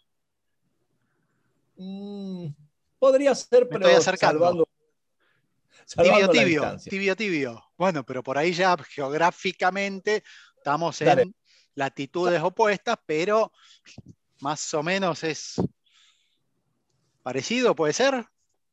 Después, no, no, le, le pido por favor, tómense un ansiolítico mientras lo presento, le pido A por ver, favor. pues. a ver, a ver, otra más. Hace poco, hace cosa de un mes, fue noticia mundial. Puede ser. Puede ser. ¿sí? que parece que un, un- un- un práctico ahí de estos que, que- que acomodan este, embarcaciones hizo una maniobra un tanto desafortunada y, y trabó todo el tráfico internacional por creo que fue tres días más o menos. ¿Puede ser? Calculó, calculó mal el hombre. Sí, un poquito. Y yo ya ni me acuerdo las cifras que se barajaban a nivel de pérdidas internacionales, pero bueno. Bueno, él, es, un amigo de, a ver, cuarenta y pico de años, fui compañero de él de, en el secundario, en el Colegio Santa Isabel, este, fue mi arquero en el equipo, ¿eh? siempre nos, salvaba de, de algunas goleadas. Eh, yo lo aprecio mucho. Voy a contar algo, una de las imágenes más lindas que tengo de haber compartido de amistad con él era cuando en esa época, bueno, estamos hablando de una época donde no existía nada de lo que existe hoy. Hace Él 10, 15 era- años atrás más o menos. Sí, más o menos. Hace un, un cálculo redondo. Eh, él era DJ en ese momento y entonces compraba los discos, de, de, por supuesto, de, de los vinilos, eh, de afuera. Y me acuerdo que una de las cosas con la cual yo me sentía honrado con su amistad es que invitaba a un pequeño grupo selecto. Él iba rotando, porque por supuesto no éramos siempre los mismos, hay que reconocer que tampoco éramos la elite, pero él iba rotando y te invitaba a su casa a tomar el té y mientras tanto te daba la posibilidad de sentir el olorcito de ese y abrirlo. Hacía el unboxing. No, no, no sabés lo O sea, que un. Era un anticipado total. El famoso unboxing que es, tan cotidiano hoy en día que los chicos, viste, que compran cualquier boludo un chupetín, un caramelo media hora y le hacen el unboxing. No, no, una cosa de locos, era algo absolutamente maravilloso. Yo recuerdo haber estado en su casa, Qué bueno. ahí donde tenían negocio sus viejos, una cosa pero alucinante, re linda. Y bueno, y eso es una de las tantas cosas que, que recuerdo, bueno, aparte de la música, entrabas a su casa, bueno, como ves ahí en el fondo, no lo puede ver, ya subiremos la foto, pero bueno, tiene una música que no se puede creer. Así que lo voy a presentar a él. Eh, su nombre es Carlos y su apellido es Moradillo. Bienvenido, Carlitos, a este programa. Muchas gracias, muchas gracias. Demasiada introducción, Mike. Bienvenido, Carlos. halagarlo, escúcheme, déjeme, déjeme esa posibilidad. Este, me gusta halagarlo. Bueno, la verdad, un encanto que estés este, con nosotros, eh, Carlos. Yo le digo Mora, pero bueno, voy a tratar de decirle Carlos porque la gente, no, si no, se va, se va a confundir. Eh, Mora por lo de Moradillo, a ver si por si alguno está viste, dist- distraído. Eh, bueno, la idea de, de- de invitarlo a, a Carlos al programa es, bueno, a- vamos a empezar con esto, después seguramente nos vamos a ir abriendo y, charlando un montón de cosas, eh, es que, bueno, estamos pasando un momento complicado en nuestro país eh, todo el mundo tiene esa fantasía y se debe vivir afuera. Por supuesto que muchos se van y tienen éxito y otros no, y, pero tampoco es todo dulce este, eh, la idea de irse. Y bueno, nos gustaría empezar con Carlos que cuente su, su, experiencia, su historia y que nos cuente los dulces y los saladitos, porque no es que Carlos se fue y hizo goles todos los días, ¿no? Este, digamos, él también la tuvo que remar y todo lo demás, y gracias a Dios, bueno, es un hombre exitoso en lo suyo, pero bueno, esa es un poco la idea, digamos, inicial como disparador, y después iremos avanzando por ahí. Bueno, contame, Carlitos, antes de empezar para todos, este, cómo está compuesta tu familia, qué te dedicas, y bueno, y a partir de ahí, ¿cómo se te, se te ocurrió irte a vivir a, a Panamá? Bueno, te cuento un poco. Eh, tengo una, mi esposa y, y una hija este, de 14, la hija 100% panameña. Este, ya le sacamos la ciudadanía argentina por las dudas, por si hay alguno quejándose por ahí. Este, y bueno, la realidad es que cuando, bueno, a ver, redondeo, trabajo como vicepresidente de una aseguradora uh -huh. este, desde hace muchos años y es una de las aseguradoras más grandes de la región. Y la verdad es que, como decía Miguel, no me puedo quejar. Me ha ido bien, pero este, los pasos iniciales siempre son bastante tropezados y, y complicaditos. Así que este, cuando Miguel me contó un poco la, la idea de compartir esa, estas experiencias, me pareció muy interesante, así que este, arrancamos. Empezar, eh, me tocó, eh, era gerente, subgerente general de una compañía allá en, en Argentina. Vino a la crisis del fines del 2002, este, final del 2001-2002, eh, la compañía cerró, porque era una compañía extranjera y no soportó los tipos de problemas que había. Así que me quedé un año sin trabajo. Puse un negocio allá en Argentina, tenía un radio bar eh, que funcionó bien los primeros 6, 7 meses y después fue crisis total, cerraron toda el área este, en microcentro y cuando vinieron todas las protestas y todo el desastre, rompieron todo. Así que cerrado y adiós. Totalmente sin trabajo, empecé a ver otras opciones, agarré un par de cosas de esas que nunca agarrarías en tu vida cuando estás encaminado en carrera o en una situación normal. Eh, ahí tengo una anécdota, vamos a tratar de contarla breve, pero este, que me parece muy interesante para graficar la situación de la época. Salió un aviso en La Nación, eh, hace, en esa época, estamos hablando de 19 años atrás, uh -huh. eh, en medio de la crisis, donde no había trabajo, ofrece, ofreciendo un puesto de jefe de administración de una empresita de turismo. En la situación como estaba, contesté a ver qué pasaba y me llaman. Cuando me hacen la entrevista, estuvimos charlando un rato, eh, había uno antes que yo para entrar a la entrevista, otro después, y a la noche me llaman y me dicen, quedaste.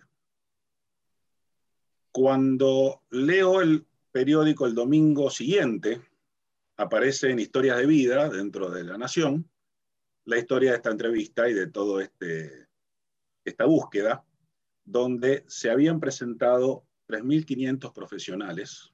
¿Cuántos? 3.500 avisos habían contestado, de los cuales 700 estaban totalmente sobrecalificados y de los cuales eligieron 10.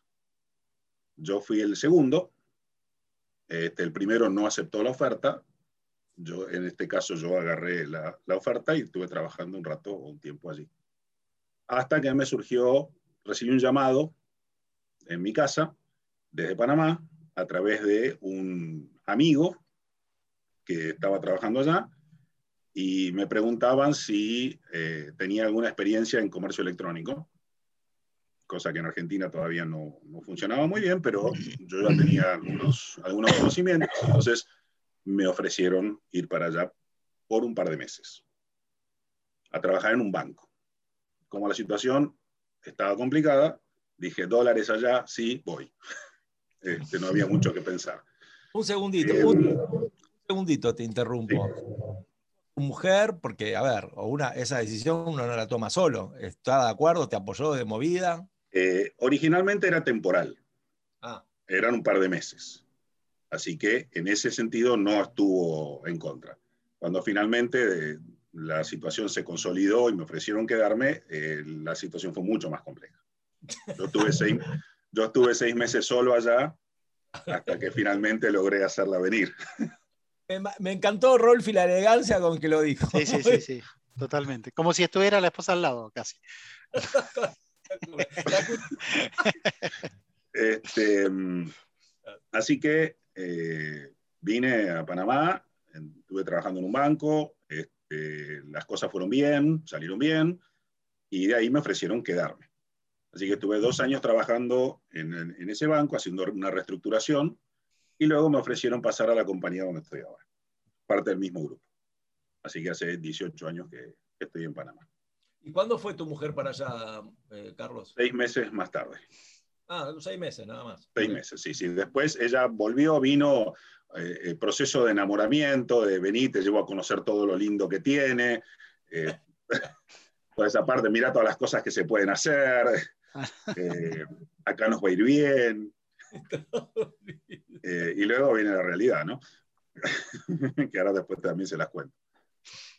Así que eh, no, no es fácil. Primero, comentario así al pasar, nadie se va de su país porque quiere. Es un tema que te vas porque de alguna manera te ves obligado, sea por temas laborales o por temas familiares o lo que sea, pero es muy difícil que uno corte sus raíces, corte su familia, su- sus amigos y decidas irte a un lugar donde no conoces a nadie. Sí, tal cual. Entonces, eh, eso es complicado. Eh, a partir de ahí, bueno, sopesás opciones.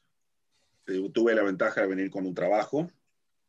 Eh, este es un país de inmigrantes en muchos aspectos. Aquí está lleno de gente de la región y es gente que viene en proceso de salvataje directamente, venezolanos, colombianos, etcétera, eh, ah, salen huyendo. Yo tuve la suerte de venir con trabajo.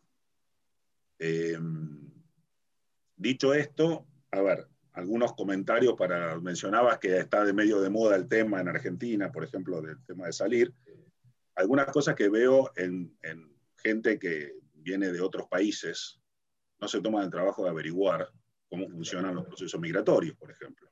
Tal cual. No todos los países son iguales, no todos los países tienen los mismos requisitos, algunos te exigen otras cosas, otros otras, otro el proceso más largo, más corto, etcétera, y he visto montañas de gente estrellarse con eso, pero montaña.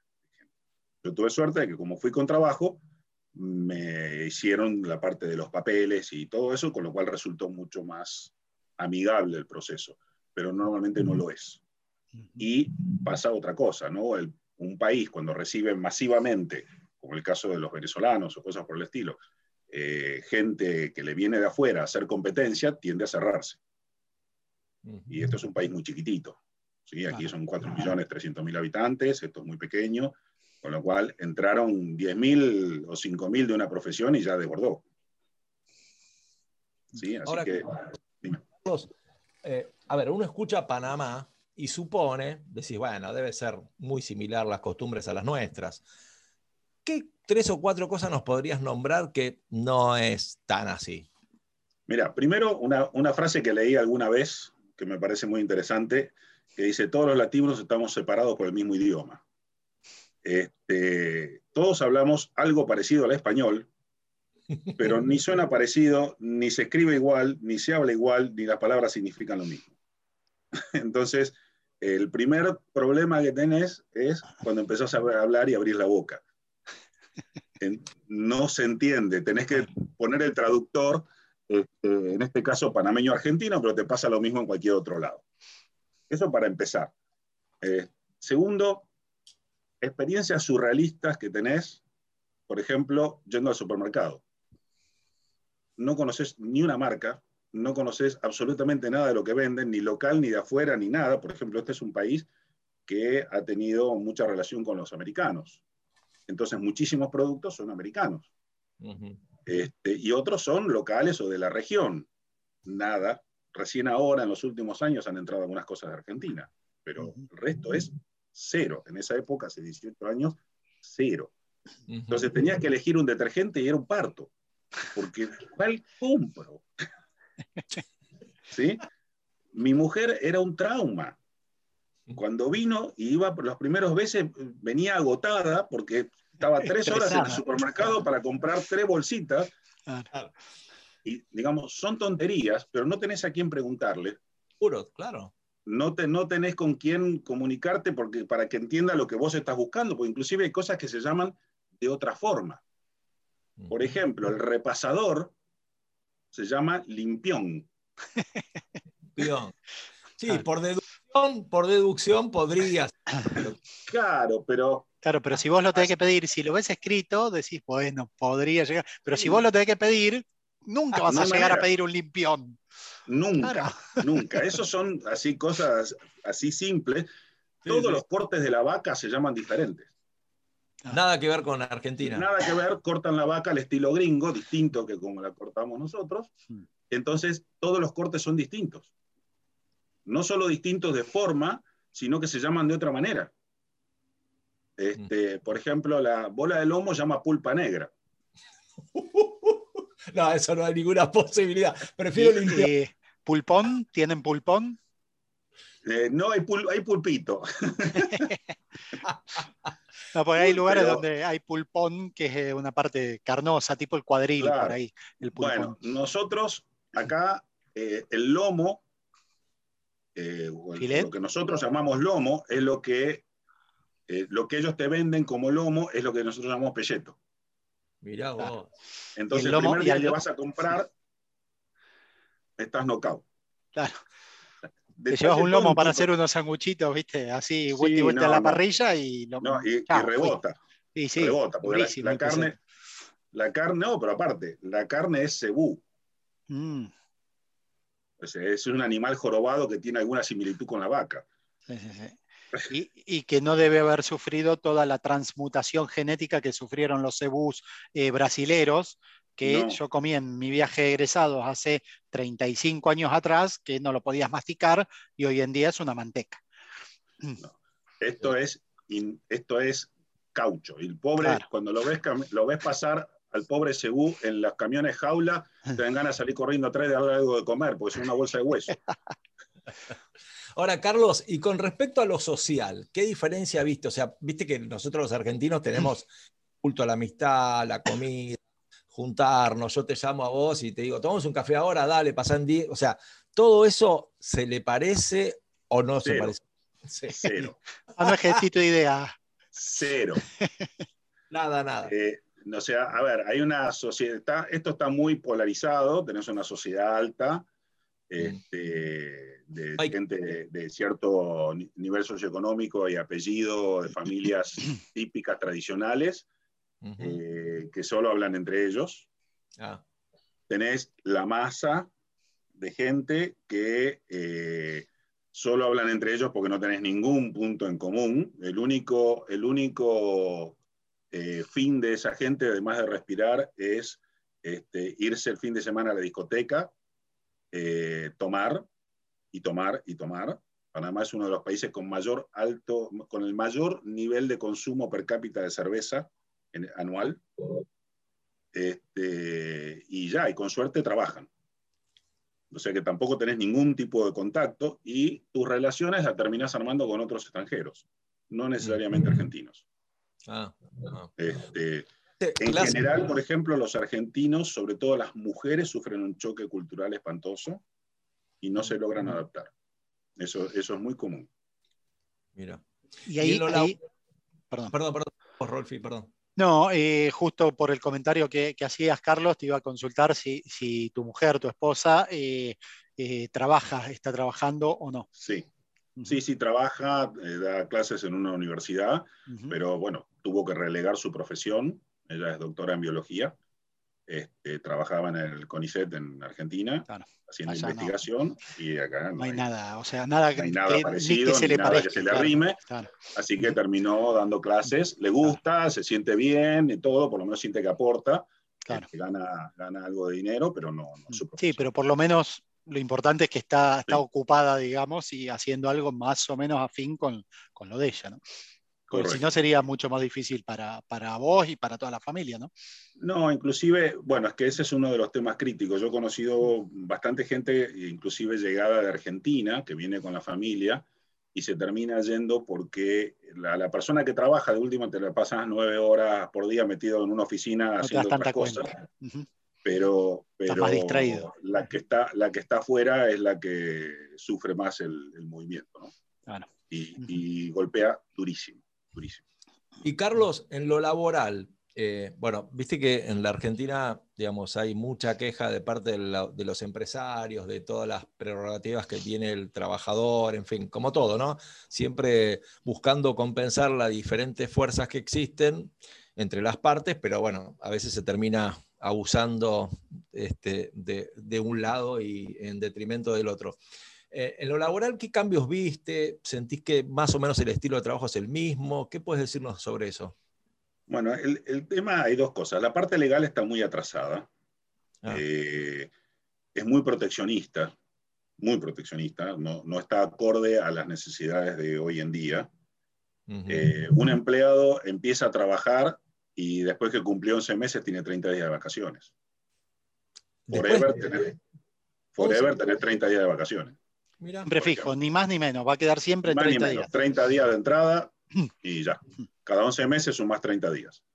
Este, se cobra por quincena, este, lo cual, ¿por qué? Porque la gente anda endeudada. Hay otro concepto, es muy, muy americano en ese sentido. Eh, en- todo el mundo está metido en 800 préstamos, eh, todo lo compran a crédito, la casa, el auto, las tasas son muy bajas, entonces, y es estable en cuanto a inflación. En los últimos 18 años, el año que más golpeados tuvimos, tuvimos 4%, 5%. Claro. Pero perdón, Entonces- eso, de cobrar quincenalmente es para personal jerárquico, personal Todo el mundo. Todo el mundo. Todo el mundo. Todo el mundo. Mm. Eh, ella, el, el proceso habitual se paga quincenalmente y lo que hace la gente con eso es que logra una administración un poco más fácil, más fácil.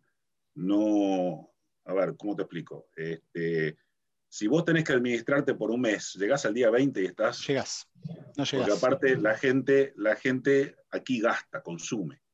Entonces no se resisten al tomarse la cervecita o eh, pasar por una tienda y comprarse algo. Entonces aquí se consume mucho. Eh, entonces el, el hecho de pagar quincenalmente ayuda a que esa administración sea más simple. Vos pagás lo que tenés con los primeros 15 días y cuando ya estás con el agua al cuello te está viniendo otro, otro pago. Así que dentro de todo, la verdad es que no está mal como, como esquema. Sobre Es- todo, Y por ejemplo, si te despiden, hay una indemnización, ¿no? Igual que acá. sí, hay una, hay una indemnización, este, eso es parecido a lo de allá, es una cantidad de, de años, por, de meses de salario por los años trabajados, eso es bastante similar. Eh, pero sacar a alguien es un dolor de alguna parte del cuerpo. Este, normalmente no tiene luz solar, es, este- eh, ¿es una economía dolarizada Panamá? 100%. La moneda es solo de nombre, no, no existe físicamente. Este, no, es, no es como Ecuador, pero bastante parecido. Y, y bueno, la ventaja que tenés de tener una moneda fuerte como moneda única es la estabilidad. Estás olvidado absolutamente de las variaciones de moneda, totalmente. Y de Y con, precios. tu moneda, y, y con tu moneda salís a todo el mundo. Claro. Llegás a otro lado y ni siquiera tenés que hacer cambios, no, no, te la aceptan en todos lados. Es una diferencia muy grande. Este, como, como ventaja, Panamá tiene un hub internacional este, con la aerolínea de bandera de acá. Copa. ¿no? eh, Copa. Ujú. No digo marcas por las dudas. No, no hay Eh, problema acá. Después, eh, después lo arreglamos.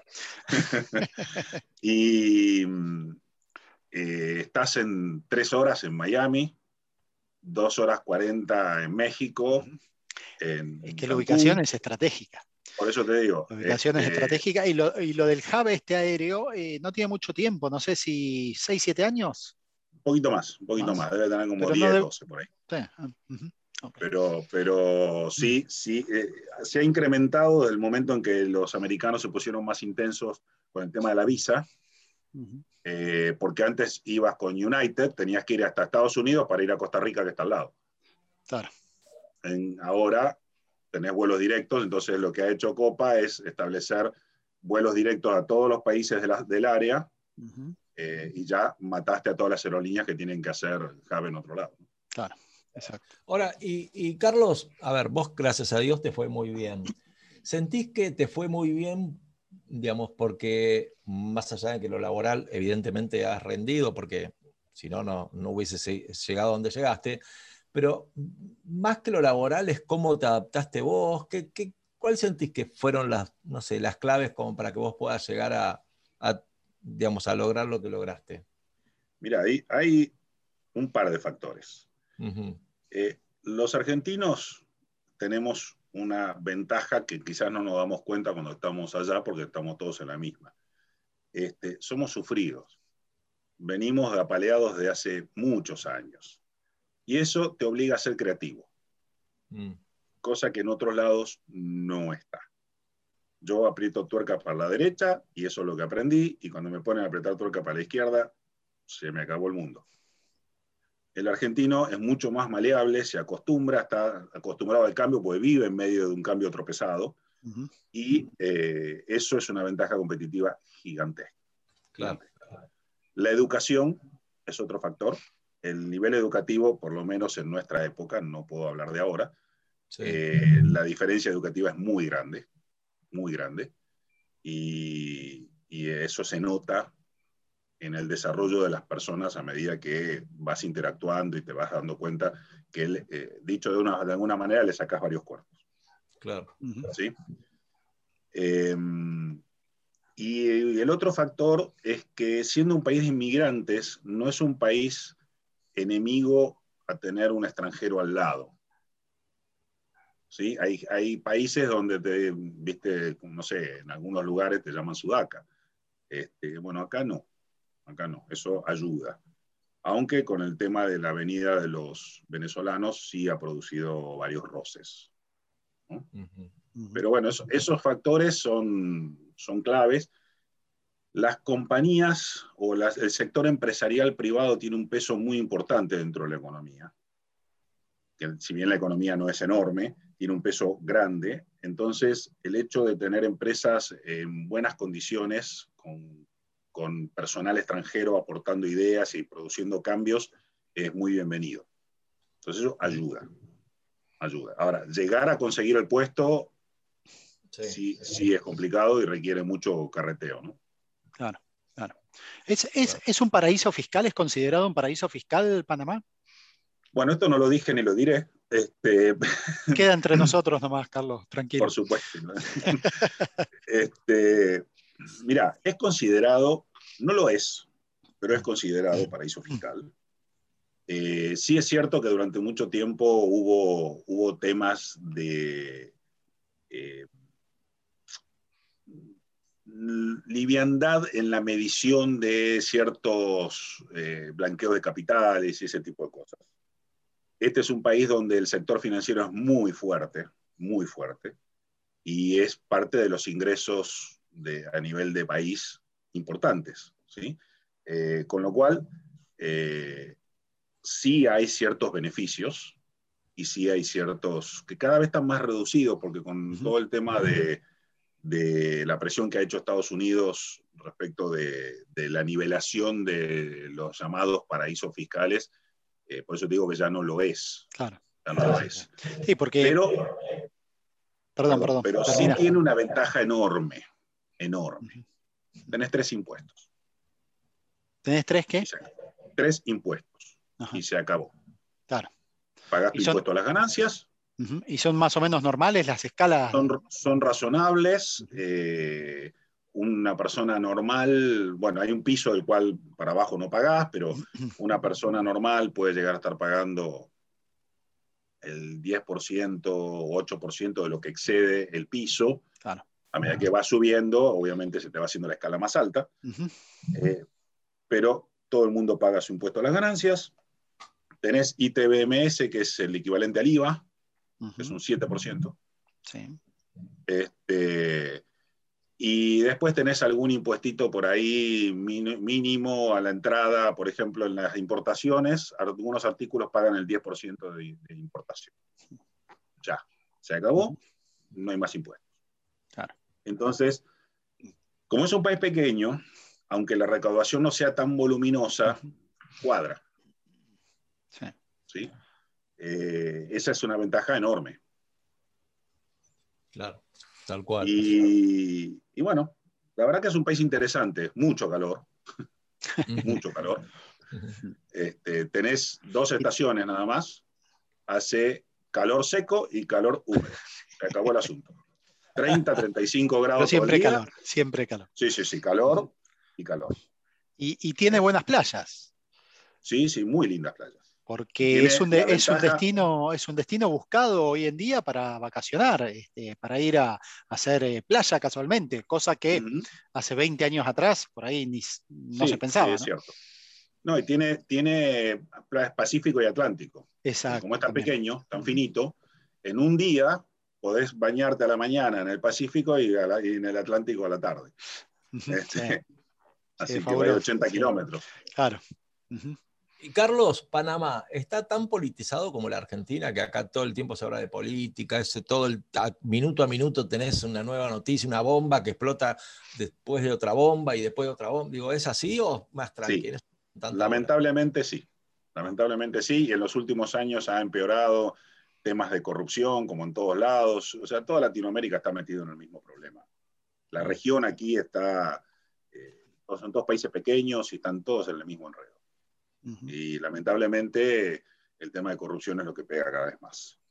¿Y la sociedad? O sea, ¿es, ¿es fácil de confiar? ¿Está basado en la confianza o no? Por la carita que me puso, no. Eh, no. Uno de los problemas para poner un negocio es que tenés que estar atrás. O sea, vos tenés que estar atrás del negocio. Claro. Porque si, si no, no funciona. La, la calidad de personal es complicada. O sea, son el, eh, buenísimos para irse de rumba, como dicen acá. son los mejores compañeros de rumba que hay. Eso sí, pagar guaro. Guaro es el, es el trago. ¿Y, el, ¿Y el tema de seguridad, cómo está? Eso muy bien. La verdad que muy bien. Eh, una de las cosas que más me asombró cuando llegué es que la nena dejaba la bicicleta afuera, olvidada, y al día siguiente amanecía ahí, en el mismo Claro. lugar. Y si no, a lo sumo, algún vecino le entraba y te la ponía en la puerta. Claro. Este, es- eso muy bien. La, la fuerza policial eh, es muy, muy fuerte acá. O sea, no, no, no, ahí te castigan. No se jode. No se jode. Está bien. Imparten ley. Bueno, ahora vamos a hacer un pequeño corte, vamos a escuchar, a escuchar un tema musical que nos va a seguramente regalar Gaspa. Y después del corte me gustaría que Carlos nos responda a esta pregunta. Nosotros los argentinos tenemos una imagen en el exterior que a veces no es la que uno hubiese soñado. Eh, ¿Nos vas a contar si los panameños están dentro de esa línea con nosotros, si nos ven, si uno ti- tiene que demostrar que no es malo y- o si es que, bueno, te dan, te dan un crédito cuando empezás? ¿eh? Ya volvemos con Carlos Moradillo, eh, después de escuchar un tema de Gaspa, eh, Junior Rolfi, y ya volvemos. Vamos.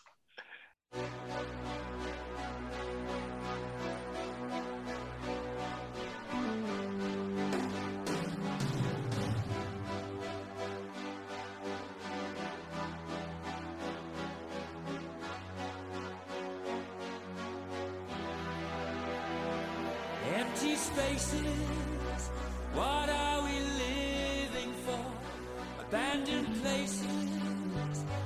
Guess we know the score.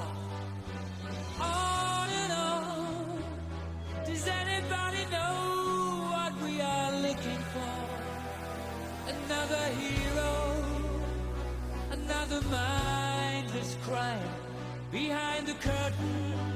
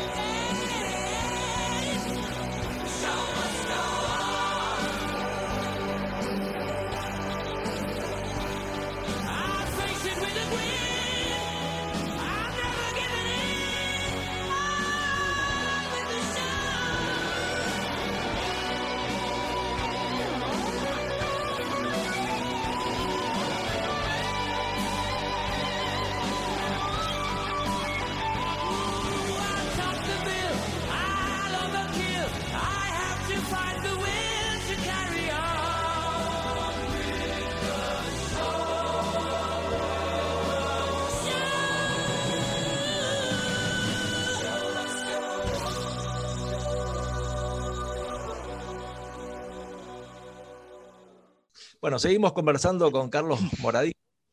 Eh, me había quedado una pregunta pendiente, Carlos, era es.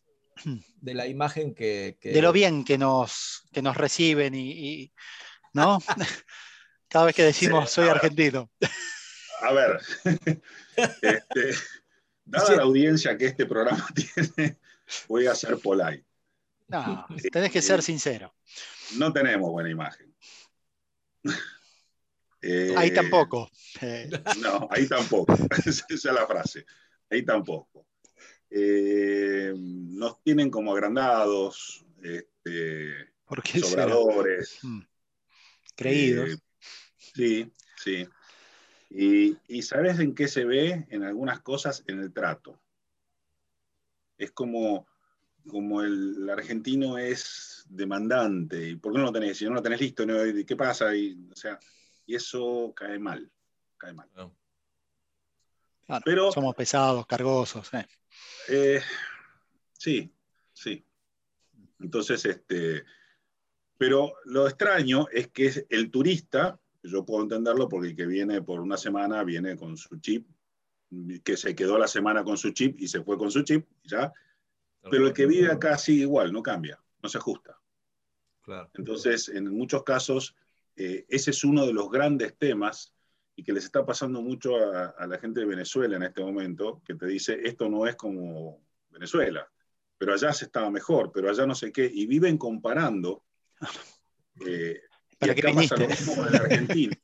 Vive pegado al clarín digital, vive pegado a la. busca el, la- el operador de cable que tenga canales argentinos, claro. y entonces no saliste, en Mm. definitiva. No cortás. No, no, No no haces el cortás. corte. No cortás, no correcto. cortás el cordón, claro. Así es. Y si Sí, no sí, cortás el cordón, estás muerto. claro. ¿Y Carlos, claro. ¿te ha pasado, te ha pasado de escuchar gente que te diga, ah, sos buen tipo? O sea, como, como sí, sí, sí, sí. Claro. No, mira, yo tenía otra imagen. Te dicen, Ajá. sí, Claro. sí. No sos como, no sos como todos, claro. No sos como, todos. los- Sí, sí, no, no. sí, sí. Totalmente, totalmente. Este, así como hay gente que obviamente se adapta, se acomoda. Acá hay argentinos de hace más de 30 años. Claro, Eh, claro. Y bien, pero la mayoría, la mayoría tiene un choque cultural muy grande. Muy grande, no se adapta, no entiende que las costumbres pueden ser otras. claro. O sea, vos fíjate que, por ejemplo, el concepto de cafecito, eh, acá apareció una cadena con una tacita humeante, este, que apareció hace relativamente poco, como tres años, y hay uno en cada esquina.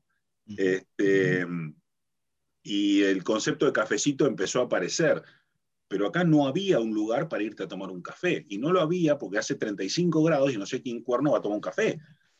Claro. Claro. ¿Sí? Entonces, hay cosas que conceptualmente no calzan. Sea, ahora de a poquito empezaron a, a meter el concepto con eh, el concepto de refrigerador. O sea, vos entrás a uno de estos negocios de la cadena y necesitas ponerte cuatro ponchos porque te morí de frío. Urgente el café. Claro. ¿sí? Pero. Y, nosotros estamos acostumbrados a decir, che, nos vamos a tomar un café, nos juntamos tres amigos y vamos a echar cuentos y tomamos un cafecito. Bueno, eso no está. El reunirte en las casas de alguien, olvídalo. La sociedad es muy cerrada y tenés dos polos opuestos y no perteneces a ninguno de los dos polos. Entonces tenés que armarte tu propio núcleo de nuevo, de cero.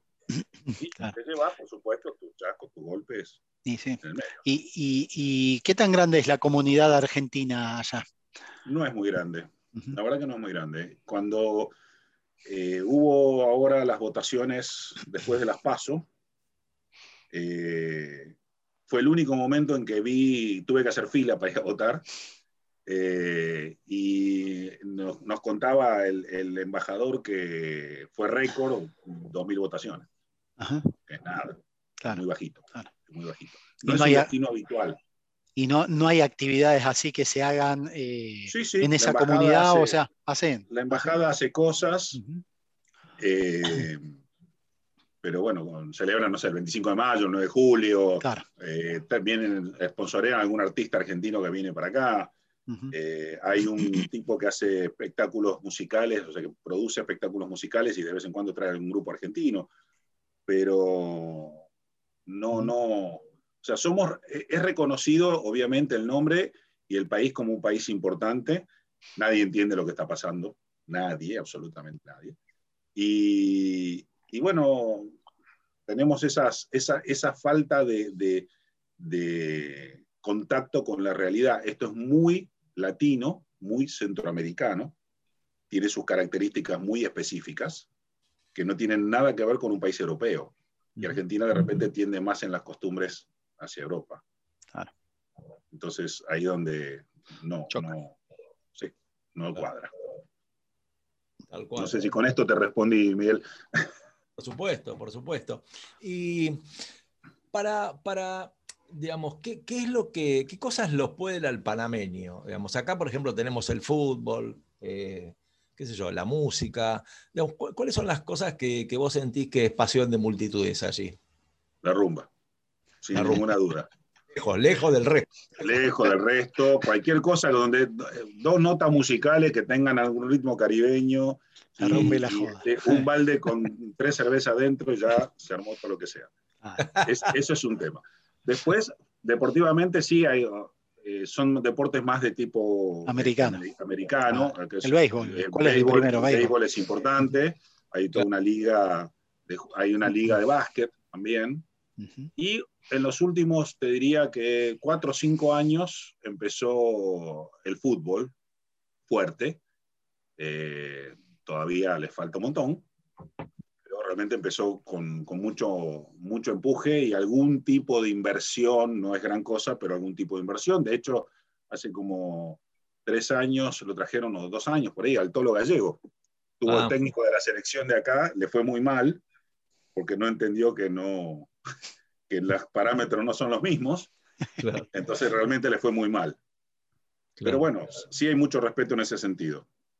Y Carlos, para los que, digamos, para tener una idea, en el lugar donde vos vivís en Panamá, ¿a qué podría, eh, digamos, eh, asimilarse o parecerse en, en, en, Buenos Aires o en Capital Federal o en el conurbano, zona norte? ¿A qué lugar, digamos, podríamos encontrar un paralelo? Bueno, a ver, primero para empezar el lugar es muy extraño, porque esto era territorio americano. Ah. Cuando hasta el año 2000, eh, la zona donde yo estoy se llamaba, era la zona del canal, yo estoy a un kilómetro del canal, este, de una de las esclusas, son, son varias. Eh, y era territorio gringo. El panameño no podía entrar. Cuando se venció el contrato, ellos salieron y se vendieron todas las casas, se una casa, eh, se vendieron todas las casas de esta zona y bueno, son casas viejas, grandes, y, y, este, y estaban divididos, porque esto era un fuerte. Entonces estaban divididos por el nivel del ocupante, si era soldado, si era mando medio, si era teniente o si era general, tenía distintos modelos de casas. Entonces es medio extraño porque está totalmente aislado, son construcción estilo gringo, o sea, una entrada con tres calles que no tienen salida, dan contra la selva, atrás literalmente es un parque nacional, la parte de atrás, eh, entonces no es que tenés mucho paralelo. Imagínate que estás en medio de los bosques de Palermo. Claro, claro. ¿Sí? Ahora, el tipo de, gente o de, nivel es clase media alta, alta. Mm. ¿Sí? Eh, pero me parece que un dato más que, más que te puedo dar metraje y ese tipo de cosas, pero más, que eso, eh, es que podés lograr que de mm. repente en Argentina uno pierde la, la, perspectiva. Sí. Si te va bien, y que te vaya bien depende cuántas pilas le pongas. Sí, sí. Sí, no es que te reciben con los brazos abiertos y decimos, ay, fantástico, viniste de afuera, vení, te regalamos todo. No, tenés que matarte. Y tenés que tener un poco de suerte también. Em, por ejemplo, en 18 años, yo no, tengo un centavo de deuda, porque al mejor estilo argentino no me, no me animo a tener grandes deudas. Uno de mis grandes conflictos fue sacar la hipoteca de mi casa. Claro. Porque digo, uy, me voy a endeudar a 15 años, no sé. Y en la cabeza del cortoplacismo argentino no entra. Sí, ¿qué puede pasar? Sí. Claro, entonces, este, por la duda, pagué mi casa 100%, este, tengo dos departamentos aparte que alquilo, este, tenemos dos autos, cero kilómetros, eh, y nos va bien. ¿sí? Y en 18 años vine con 3 mil dólares en el bolsillo. Entonces, eh, si le pones pilas, si sos creativo, si tenés empuje, funciona. ¿Por qué? Porque el, el, país funciona desde el punto de vista del el consumo y la inversión y entonces te facilita el acceso a un crédito, te facilita eh, el que te endeudes o la tarjeta de crédito, pero no para matarte, sino para que la uses. Claro. Entonces, ese es el concepto. O sea es que exactamente igual que en Estados Unidos. A ver, podríamos decir que suponete un tipo asalariado que tiene un sueldo más o menos normal tirando a bueno y hoy puede pagar las cuotas y hoy puede, digamos, afrontar esas deudas, si todos, si él sigue trabajando, lo va a poder pagar siempre. O sea, en ese sentido hay estabilidad. Puede proyectar ese pago. Sí, sí. Sí, básicamente, a ver, independientemente de los números, porque eso depende de los costos internos, que también a veces no son representativos los números fríos de cuánto gana o cuánto deja de ganar. Tal cual. Eh, sino que cuánto haces con lo que ganas. ese, ese es el tema. Una familia de clase media que los dos trabajan con dos mm. chicos, por ejemplo, que tengan que mandarlos a la escuela, y la escuela es muy cara acá, y la salud es muy cara, eh, pagan sus gastos, normalmente todos están pagando su casa, nadie viene y desembolsa, y todos tienen su carro. ¿Por ah. qué? Porque mm, el sistema de transporte no es muy bueno, entonces todo el mundo tiene auto. Y los autos te los van a pagar a 5, 6, 7 años, este, y tenés, y el auto es muchísimo más barato de lo que es en Argentina. Entonces, este... con respecto a la educación, vos recién dijiste la educación y la salud es muy cara. ¿Hay colegios estatales, son buenos, no? O sea, ¿cómo eh, Mira, la educación en general es mala. A nivel, hasta un nivel universitario inclusive, es mala. no, no, no le llega ni a los talones a la educación que hay en Argentina. Eh, pero es lo que tenés, no hay otra cosa. Entonces, mucha gente lo que hace es que se gradúa aquí y se toma una maestría en Estados Unidos. Claro. Lo tenés acá a la vuelta, con la misma moneda. Mm.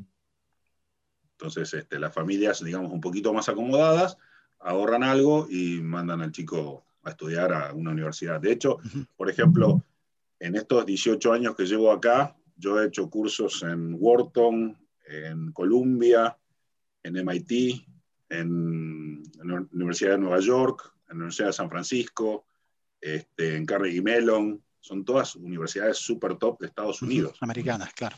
Sí, y vas y te pagas una semana, 10 días, cursos realmente de muy alto nivel y los puedes pagar.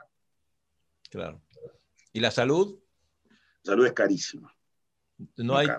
Carísima. Tenés, eh, lo único que tenés es seguro de salud o en la, la- la salud estatal, que bueno, tenés que estar muy saludable para no morirte. Un motivador, ¿eh? Bueno, es la realidad. Pagate el seguro privado y ya está. Está muy bien. Nosotros, vendemos seguros, así que de algo tenemos que vivir. está muy bien. Bueno, ahora vamos, ahora vamos a recorrer un camino que tiene que ver con lo tuyo, con, con- con tus costumbres, con tu personalidad. Una suerte de terapia divertida, ¿no? A ver, ¿Usted sigue jugando al tenis? sí, señor. Muy bien, muy bien. Pese a, pese a la edad. no, no se resiste al paso del tiempo, está muy bien. No me resisto al paso del tiempo. Me rompo todavía, sigo este, y sigo insistiendo en jugar, en jugar en torneos afuera, así que este, Está muy bien. me sigo entrenando. Y hay, digamos, cuando jugás al tenis, hay cosas, hay, tenés cábalas, tenés como rituales que decís, no puedo dejar de hacer esto, tenés ese tipo de cosas o sos más, más Soy liviano? más, más tranquilo, pero la pelotita se pica tres veces en el primer saque y dos veces en el segundo. Bueno, muy bueno. Es, este, es lo que te ayuda a concentrarte en el momento de decir, "Ah, voy a sacar, me toca. Bueno, muy bueno. Ahora, imagínate que estás solo, ¿no? Vos hoy, por ejemplo, no está tu mujer, no está tu hija, estás solo, tenés, no sé, una, una o dos horitas solo.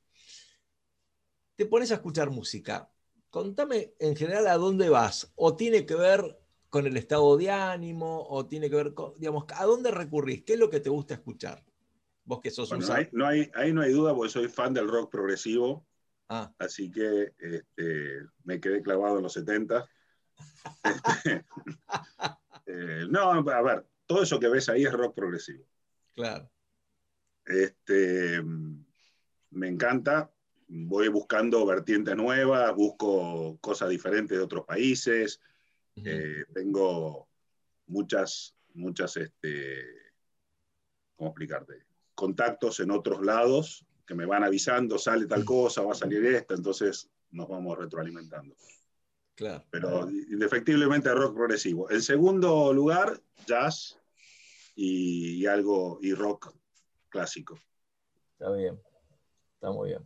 ¿Y, y cómo es tu día? A ver, contanos cómo es tu día. Mete un día como hoy, laboral, por supuesto, ¿no? ¿Cómo es? Que, ¿Te levantás temprano? ¿Te gusta el. 6 de la mañana arriba, ¿Qué hora? 6 de la mañana. El día está corrido acá. Durísimo. El día está corrido acá. Es, eh, eh, los, los horarios son diferentes. Entras a trabajar a las 8, Ah, ¿sí? Y salís a las, en mi caso, a las 4 y media. Lo cual es una ventaja muy grande porque te deja una buena parte de la tarde para hacer lo que quieras. Ujú. tenemos dos horas de diferencia, ¿no, Carlos? Tenemos dos horas de diferencia, sí. Entonces, este, hay gente que trabaja hasta las 5, pero más o menos ese es el, el- el horario. Entonces, me baño, me cambio, este, casi no desayuno en la casa, Ujú. salgo para la oficina, estoy a 20 minutos de la En oficina. auto. 20 En auto, sí, sí. Ujú. Si caminando no llegas nunca, te derretís en el proceso. Eh, Para, para, para. Vos decís que 20 minutos en auto. ¿Es un quilombo el tránsito como acá o es más? el tránsito es catastrófico. Mm, No, no. Porque me mata. Este, pero bueno, llegás. son, son 8 kilómetros. Está bien, está bien. que en distancia no es distancia, Ah. nada es lejos, esto es muy chiquito, pero, pero en tiempo nada es cerca. Ok. Entonces, este, llegás a la oficina, yo llego tipo 7 y cuarto más o menos. Es el único momento hasta las 8 donde puedo trabajar sin que nadie me rompa las pelotas. ¡Pip! Y, así que organizo el día Sí. y empiezo la cadena de reuniones y que varían entre reuniones de shampoo y reuniones de patidera de culo. Son las dos opciones. La reunión shampoo es para estar lavándole la cabeza a lo que tengo ahí de empleado y la reunión de patidera de culo son los que se mandaron la cagada porque no aceptaron la que se les lave la cabeza. Este, y en eso se va a lo largo de todo el día. El, el objetivo es poner en marcha la maquinaria, porque cuesta. Sí. Y bueno, esto de la pandemia ha sido toda una experiencia extrasensorial. ¿no? Ah. Pero eh, después de eso salgo y dos veces por semana voy con la preparadora física Ajá. a, a entrenar y después otras dos veces eh, juego tenis. Tengo ahí un par de amigos, un entrenador y qué sé yo. Los domingos ando en bicicleta, que eso sí está lindo, realmente hay muchos lugares para, para andar. Ando unos 25 kilómetros más o menos por ahí. Y los sábados juego. Y los miércoles veo a mi mujer. Y hablando, y hablando de Buenos Aires, bueno, una de las cosas que admiro este, de vos es que, bueno, has tenido este coraje de irte, a mí me cuesta un montón, yo extraño, bueno, yo soy un dependiente afectivo de, de mi lugar y, y de, no sé, de mis afectos aquí, ¿no? Digo, ¿extrañas Buenos Aires? ¿Extrañas Bécar? ¿Extrañas a tu hermano? ¿Extrañas tu familia? extrañas- ¿O lo manejas? O sea, más... Mirá. ¿Cómo es eso? Contame. Te entiendo. La última vez que fui a Buenos Aires fue hace siete años. Ajá. eh, y me sentí extranjero. Y vas caminando por la calle, Florida, eh, San Isidro, ahí Belgrano, este, no sé, Martínez, y primero estás a contramano de todo el mundo porque estás vestido de una forma que no es la, la habitual, todo el mundo te mira, yo soy grandote, de ojos claros, parezco extranjero en todos lados, parezco No. extranjero acá, parezco extranjero allá.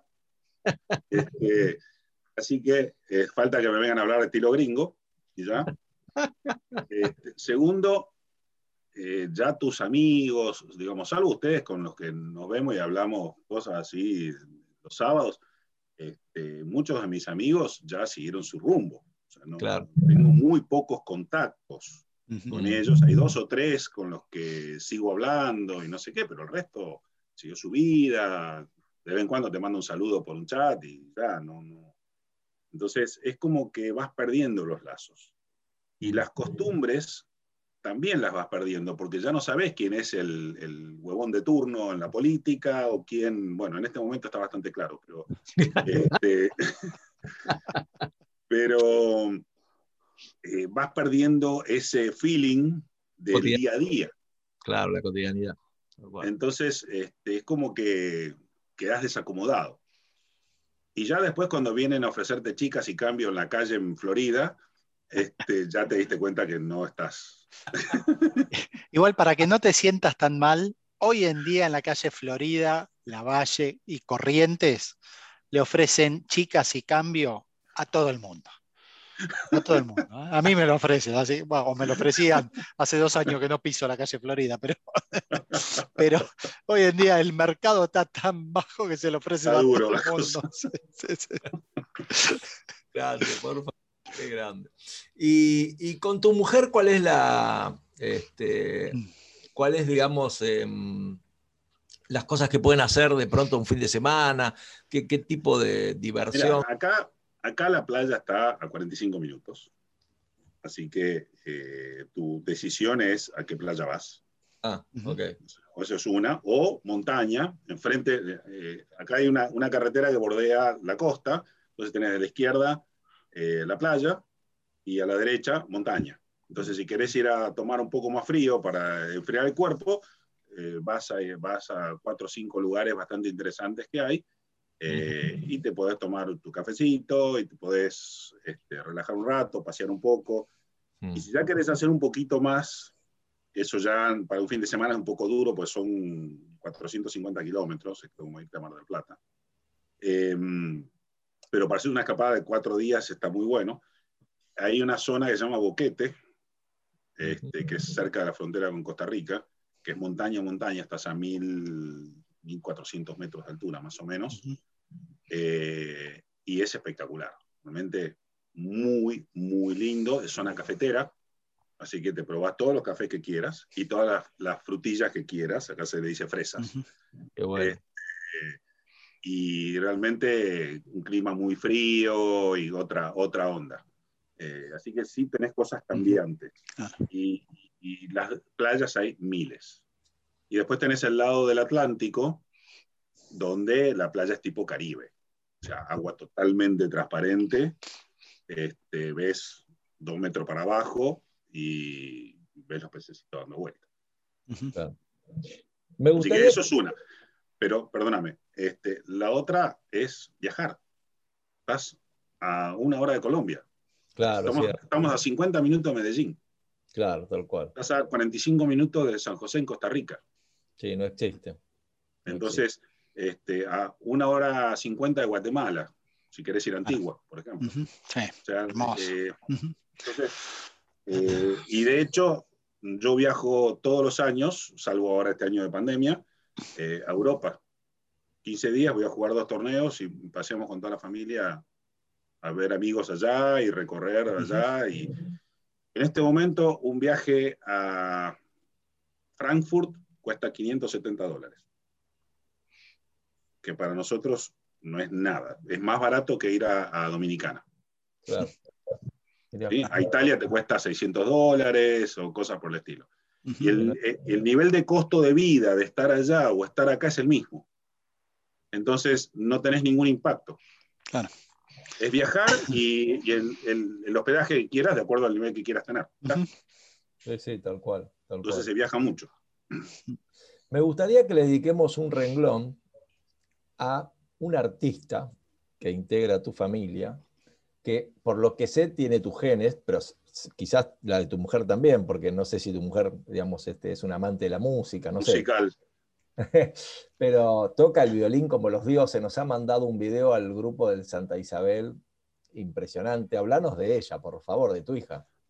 Bueno, ella obviamente en este momento es parte de la razón que uno tiene para seguir tirando adelante, ¿no? Porque Tal cual. este, fue bastante complicado, fue bastante duro tenerla. Este, tuvimos muchos problemas. Eh, y de hecho ya habíamos tirado la toalla. Este, y, y llegó. Entonces fue, fue, digamos, muy, muy recibida, muy bien recibida. Y yo creo que ya- antes de tener chupete tenía auriculares puestos. Ya en la panza, ya en la panza. A la panza de la madre le poníamos Baby Einstein, con la musiquita. ¿sí? Este, así que no tenía otra chance, pobrecita. Pero tiene beta artística bastante, no solo por la parte musical, baila, baila bien y, y, este, canta, y, o sea, se va a cagar de hambre toda su vida. Qué bárbaro, qué bárbaro. Pero sí, la verdad que este, un, un cambio de vida muy grande. Salvo que, bueno, ahora tiene 14, está entrando en la preadolescencia feroz y está totalmente asesinable, pero bueno, es parte de la vida. Es una etapa que hay que transitar. Eh, superar. Y cómo, y sos un, y ahora entramos en el terreno que más me gusta. Sonamos, sonamos. ¿Un papá dictatorial? ¿Sos firme o tenés el sí fácil y ella te hace una sonrisa y te lleva puesto? Podés hacer todo lo que quieras mientras sea lo que yo digo. Ah, bueno. Bueno. Una frase un tanto este, dictatorial, diría yo, pero No, para nada, es muy abierta. No, muy, no, muy, muy, muy como el gusto de- de- del rock que dijo, ¿no? Claro. Rock progre, 70. Claro. Mira, no, hab- hablando, hablando en serio, antes que este, me, me tilden de, de Stalin o algo por el estilo, este, tengo, por suerte tengo, y, y mi mujer también, muy buena comunicación con ella, muy buena. Y hablamos. Entonces, este, viene, plantea las cosas, eh, aún los temas de chicos que está empezando a experimentar, ¿viste?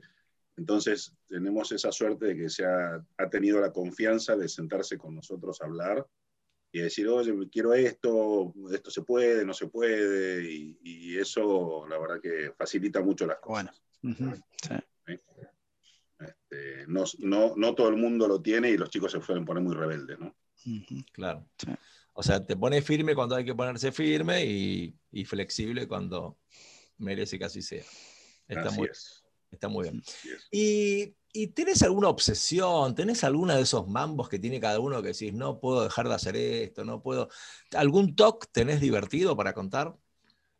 Mira, no, no sé si, si así algún, alguna tara toco batería.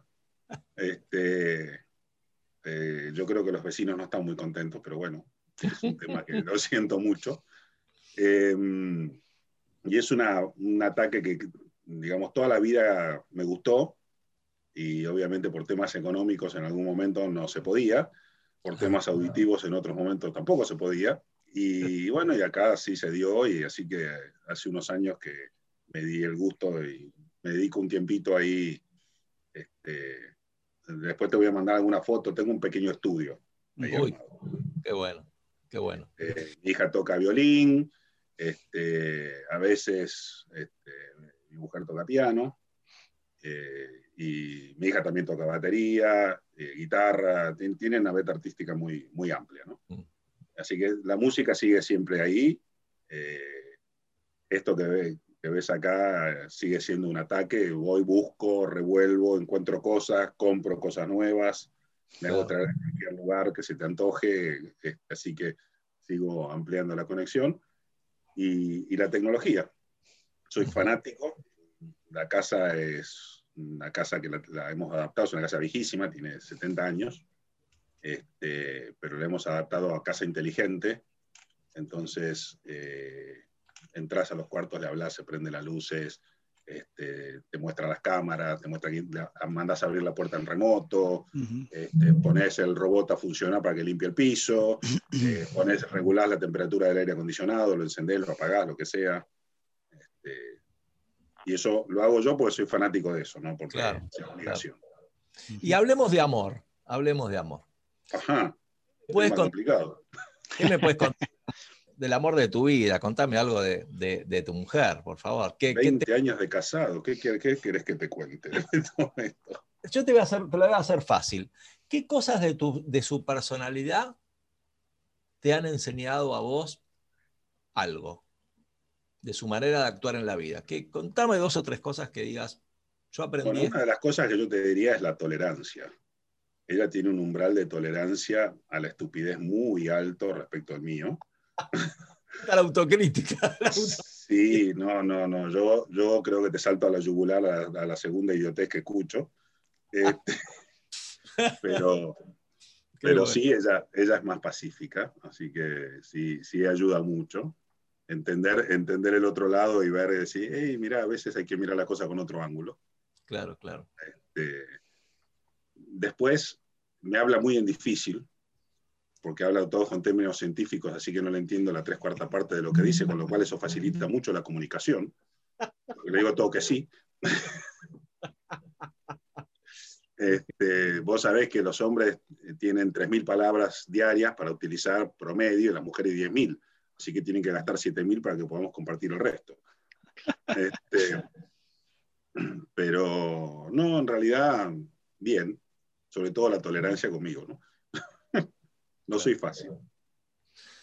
Y bueno, ya vamos terminando. Y contame, Carlos, eh, a ver, has logrado, qué sé yo, eh, por, lo, por lo que yo sé de tu vida, has logrado casi lo que todo el mundo sueña, ¿no? Una familia lindísima, tener una hija divina, estar bien con, con tu mujer, éxito laboral, en fin, da la sensación de que tenés lo que todo el mundo desea tener. Pero, ¿qué sueño pendiente te queda? ¿Qué, qué, qué te gustaría, no sé, lograr de acá a unos años que digas, este es mi, pro- un- mi, pro- mi próximo objetivo? ¿Cuál sería? Mira, hay un tema que, que yo creo que cuando te vas del país nadie piensa. Eh, y es que en algún momento te vas a jubilar. Claro. Y cuando te querés dar cuenta, la edad te llega más rápido de lo que pensaste. Entonces, hay varias cosas que si alguien está pensando en irse, tiene que meterse en la cabeza. Primero, cuando, cuando llegás, aunque veas que todo el mundo tiene un montón de cosas, hay que frenar el potro y no gastar. Porque lo primero que necesitas es tener tu vivienda, después tenés que necesitar cómo moverte y tenés que estabilizarte. Y eso es una fortuna de plata. Porque no te venís con el televisor de Argentina, no te venís con este, un montón de cosas y llegás con una maleta.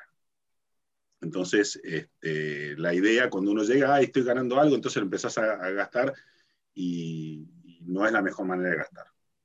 Entonces, primer paso.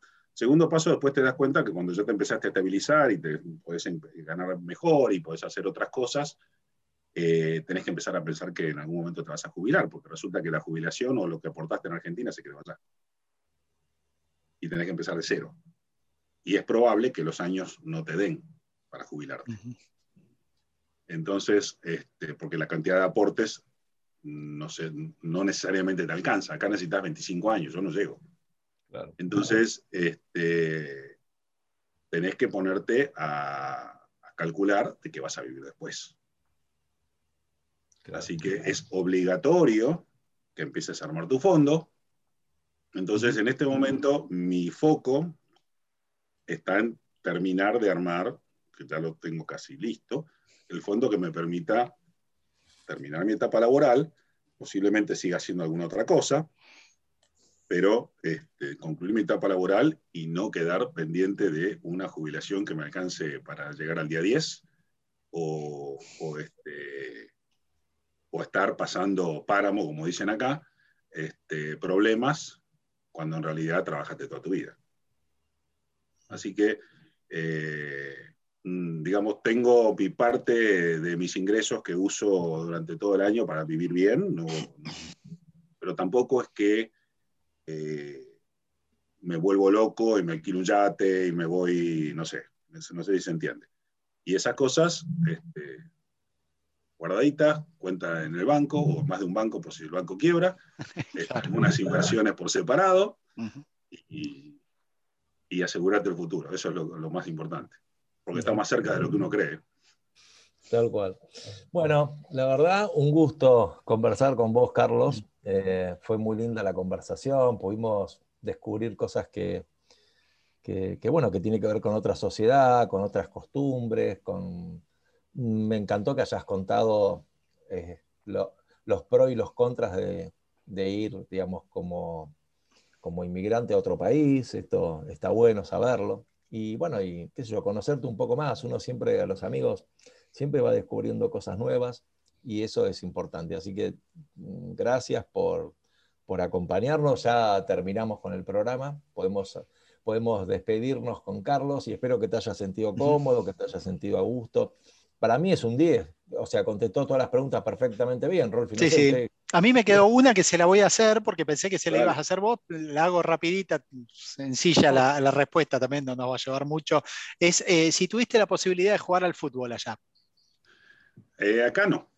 No, para, para este, Miguel la mala influencia, eh, hace años dejé el fútbol uh -huh. y me dediqué al tenis full y ya no, no volví nunca más, me rompería todo. Okay. No. Además, o sea iba que... el arquero, era, era, el malo del grupo, así que. o sea que no, no fue porque no tuviste la posibilidad, la oportunidad, sino más bien porque llegaste ya retirado.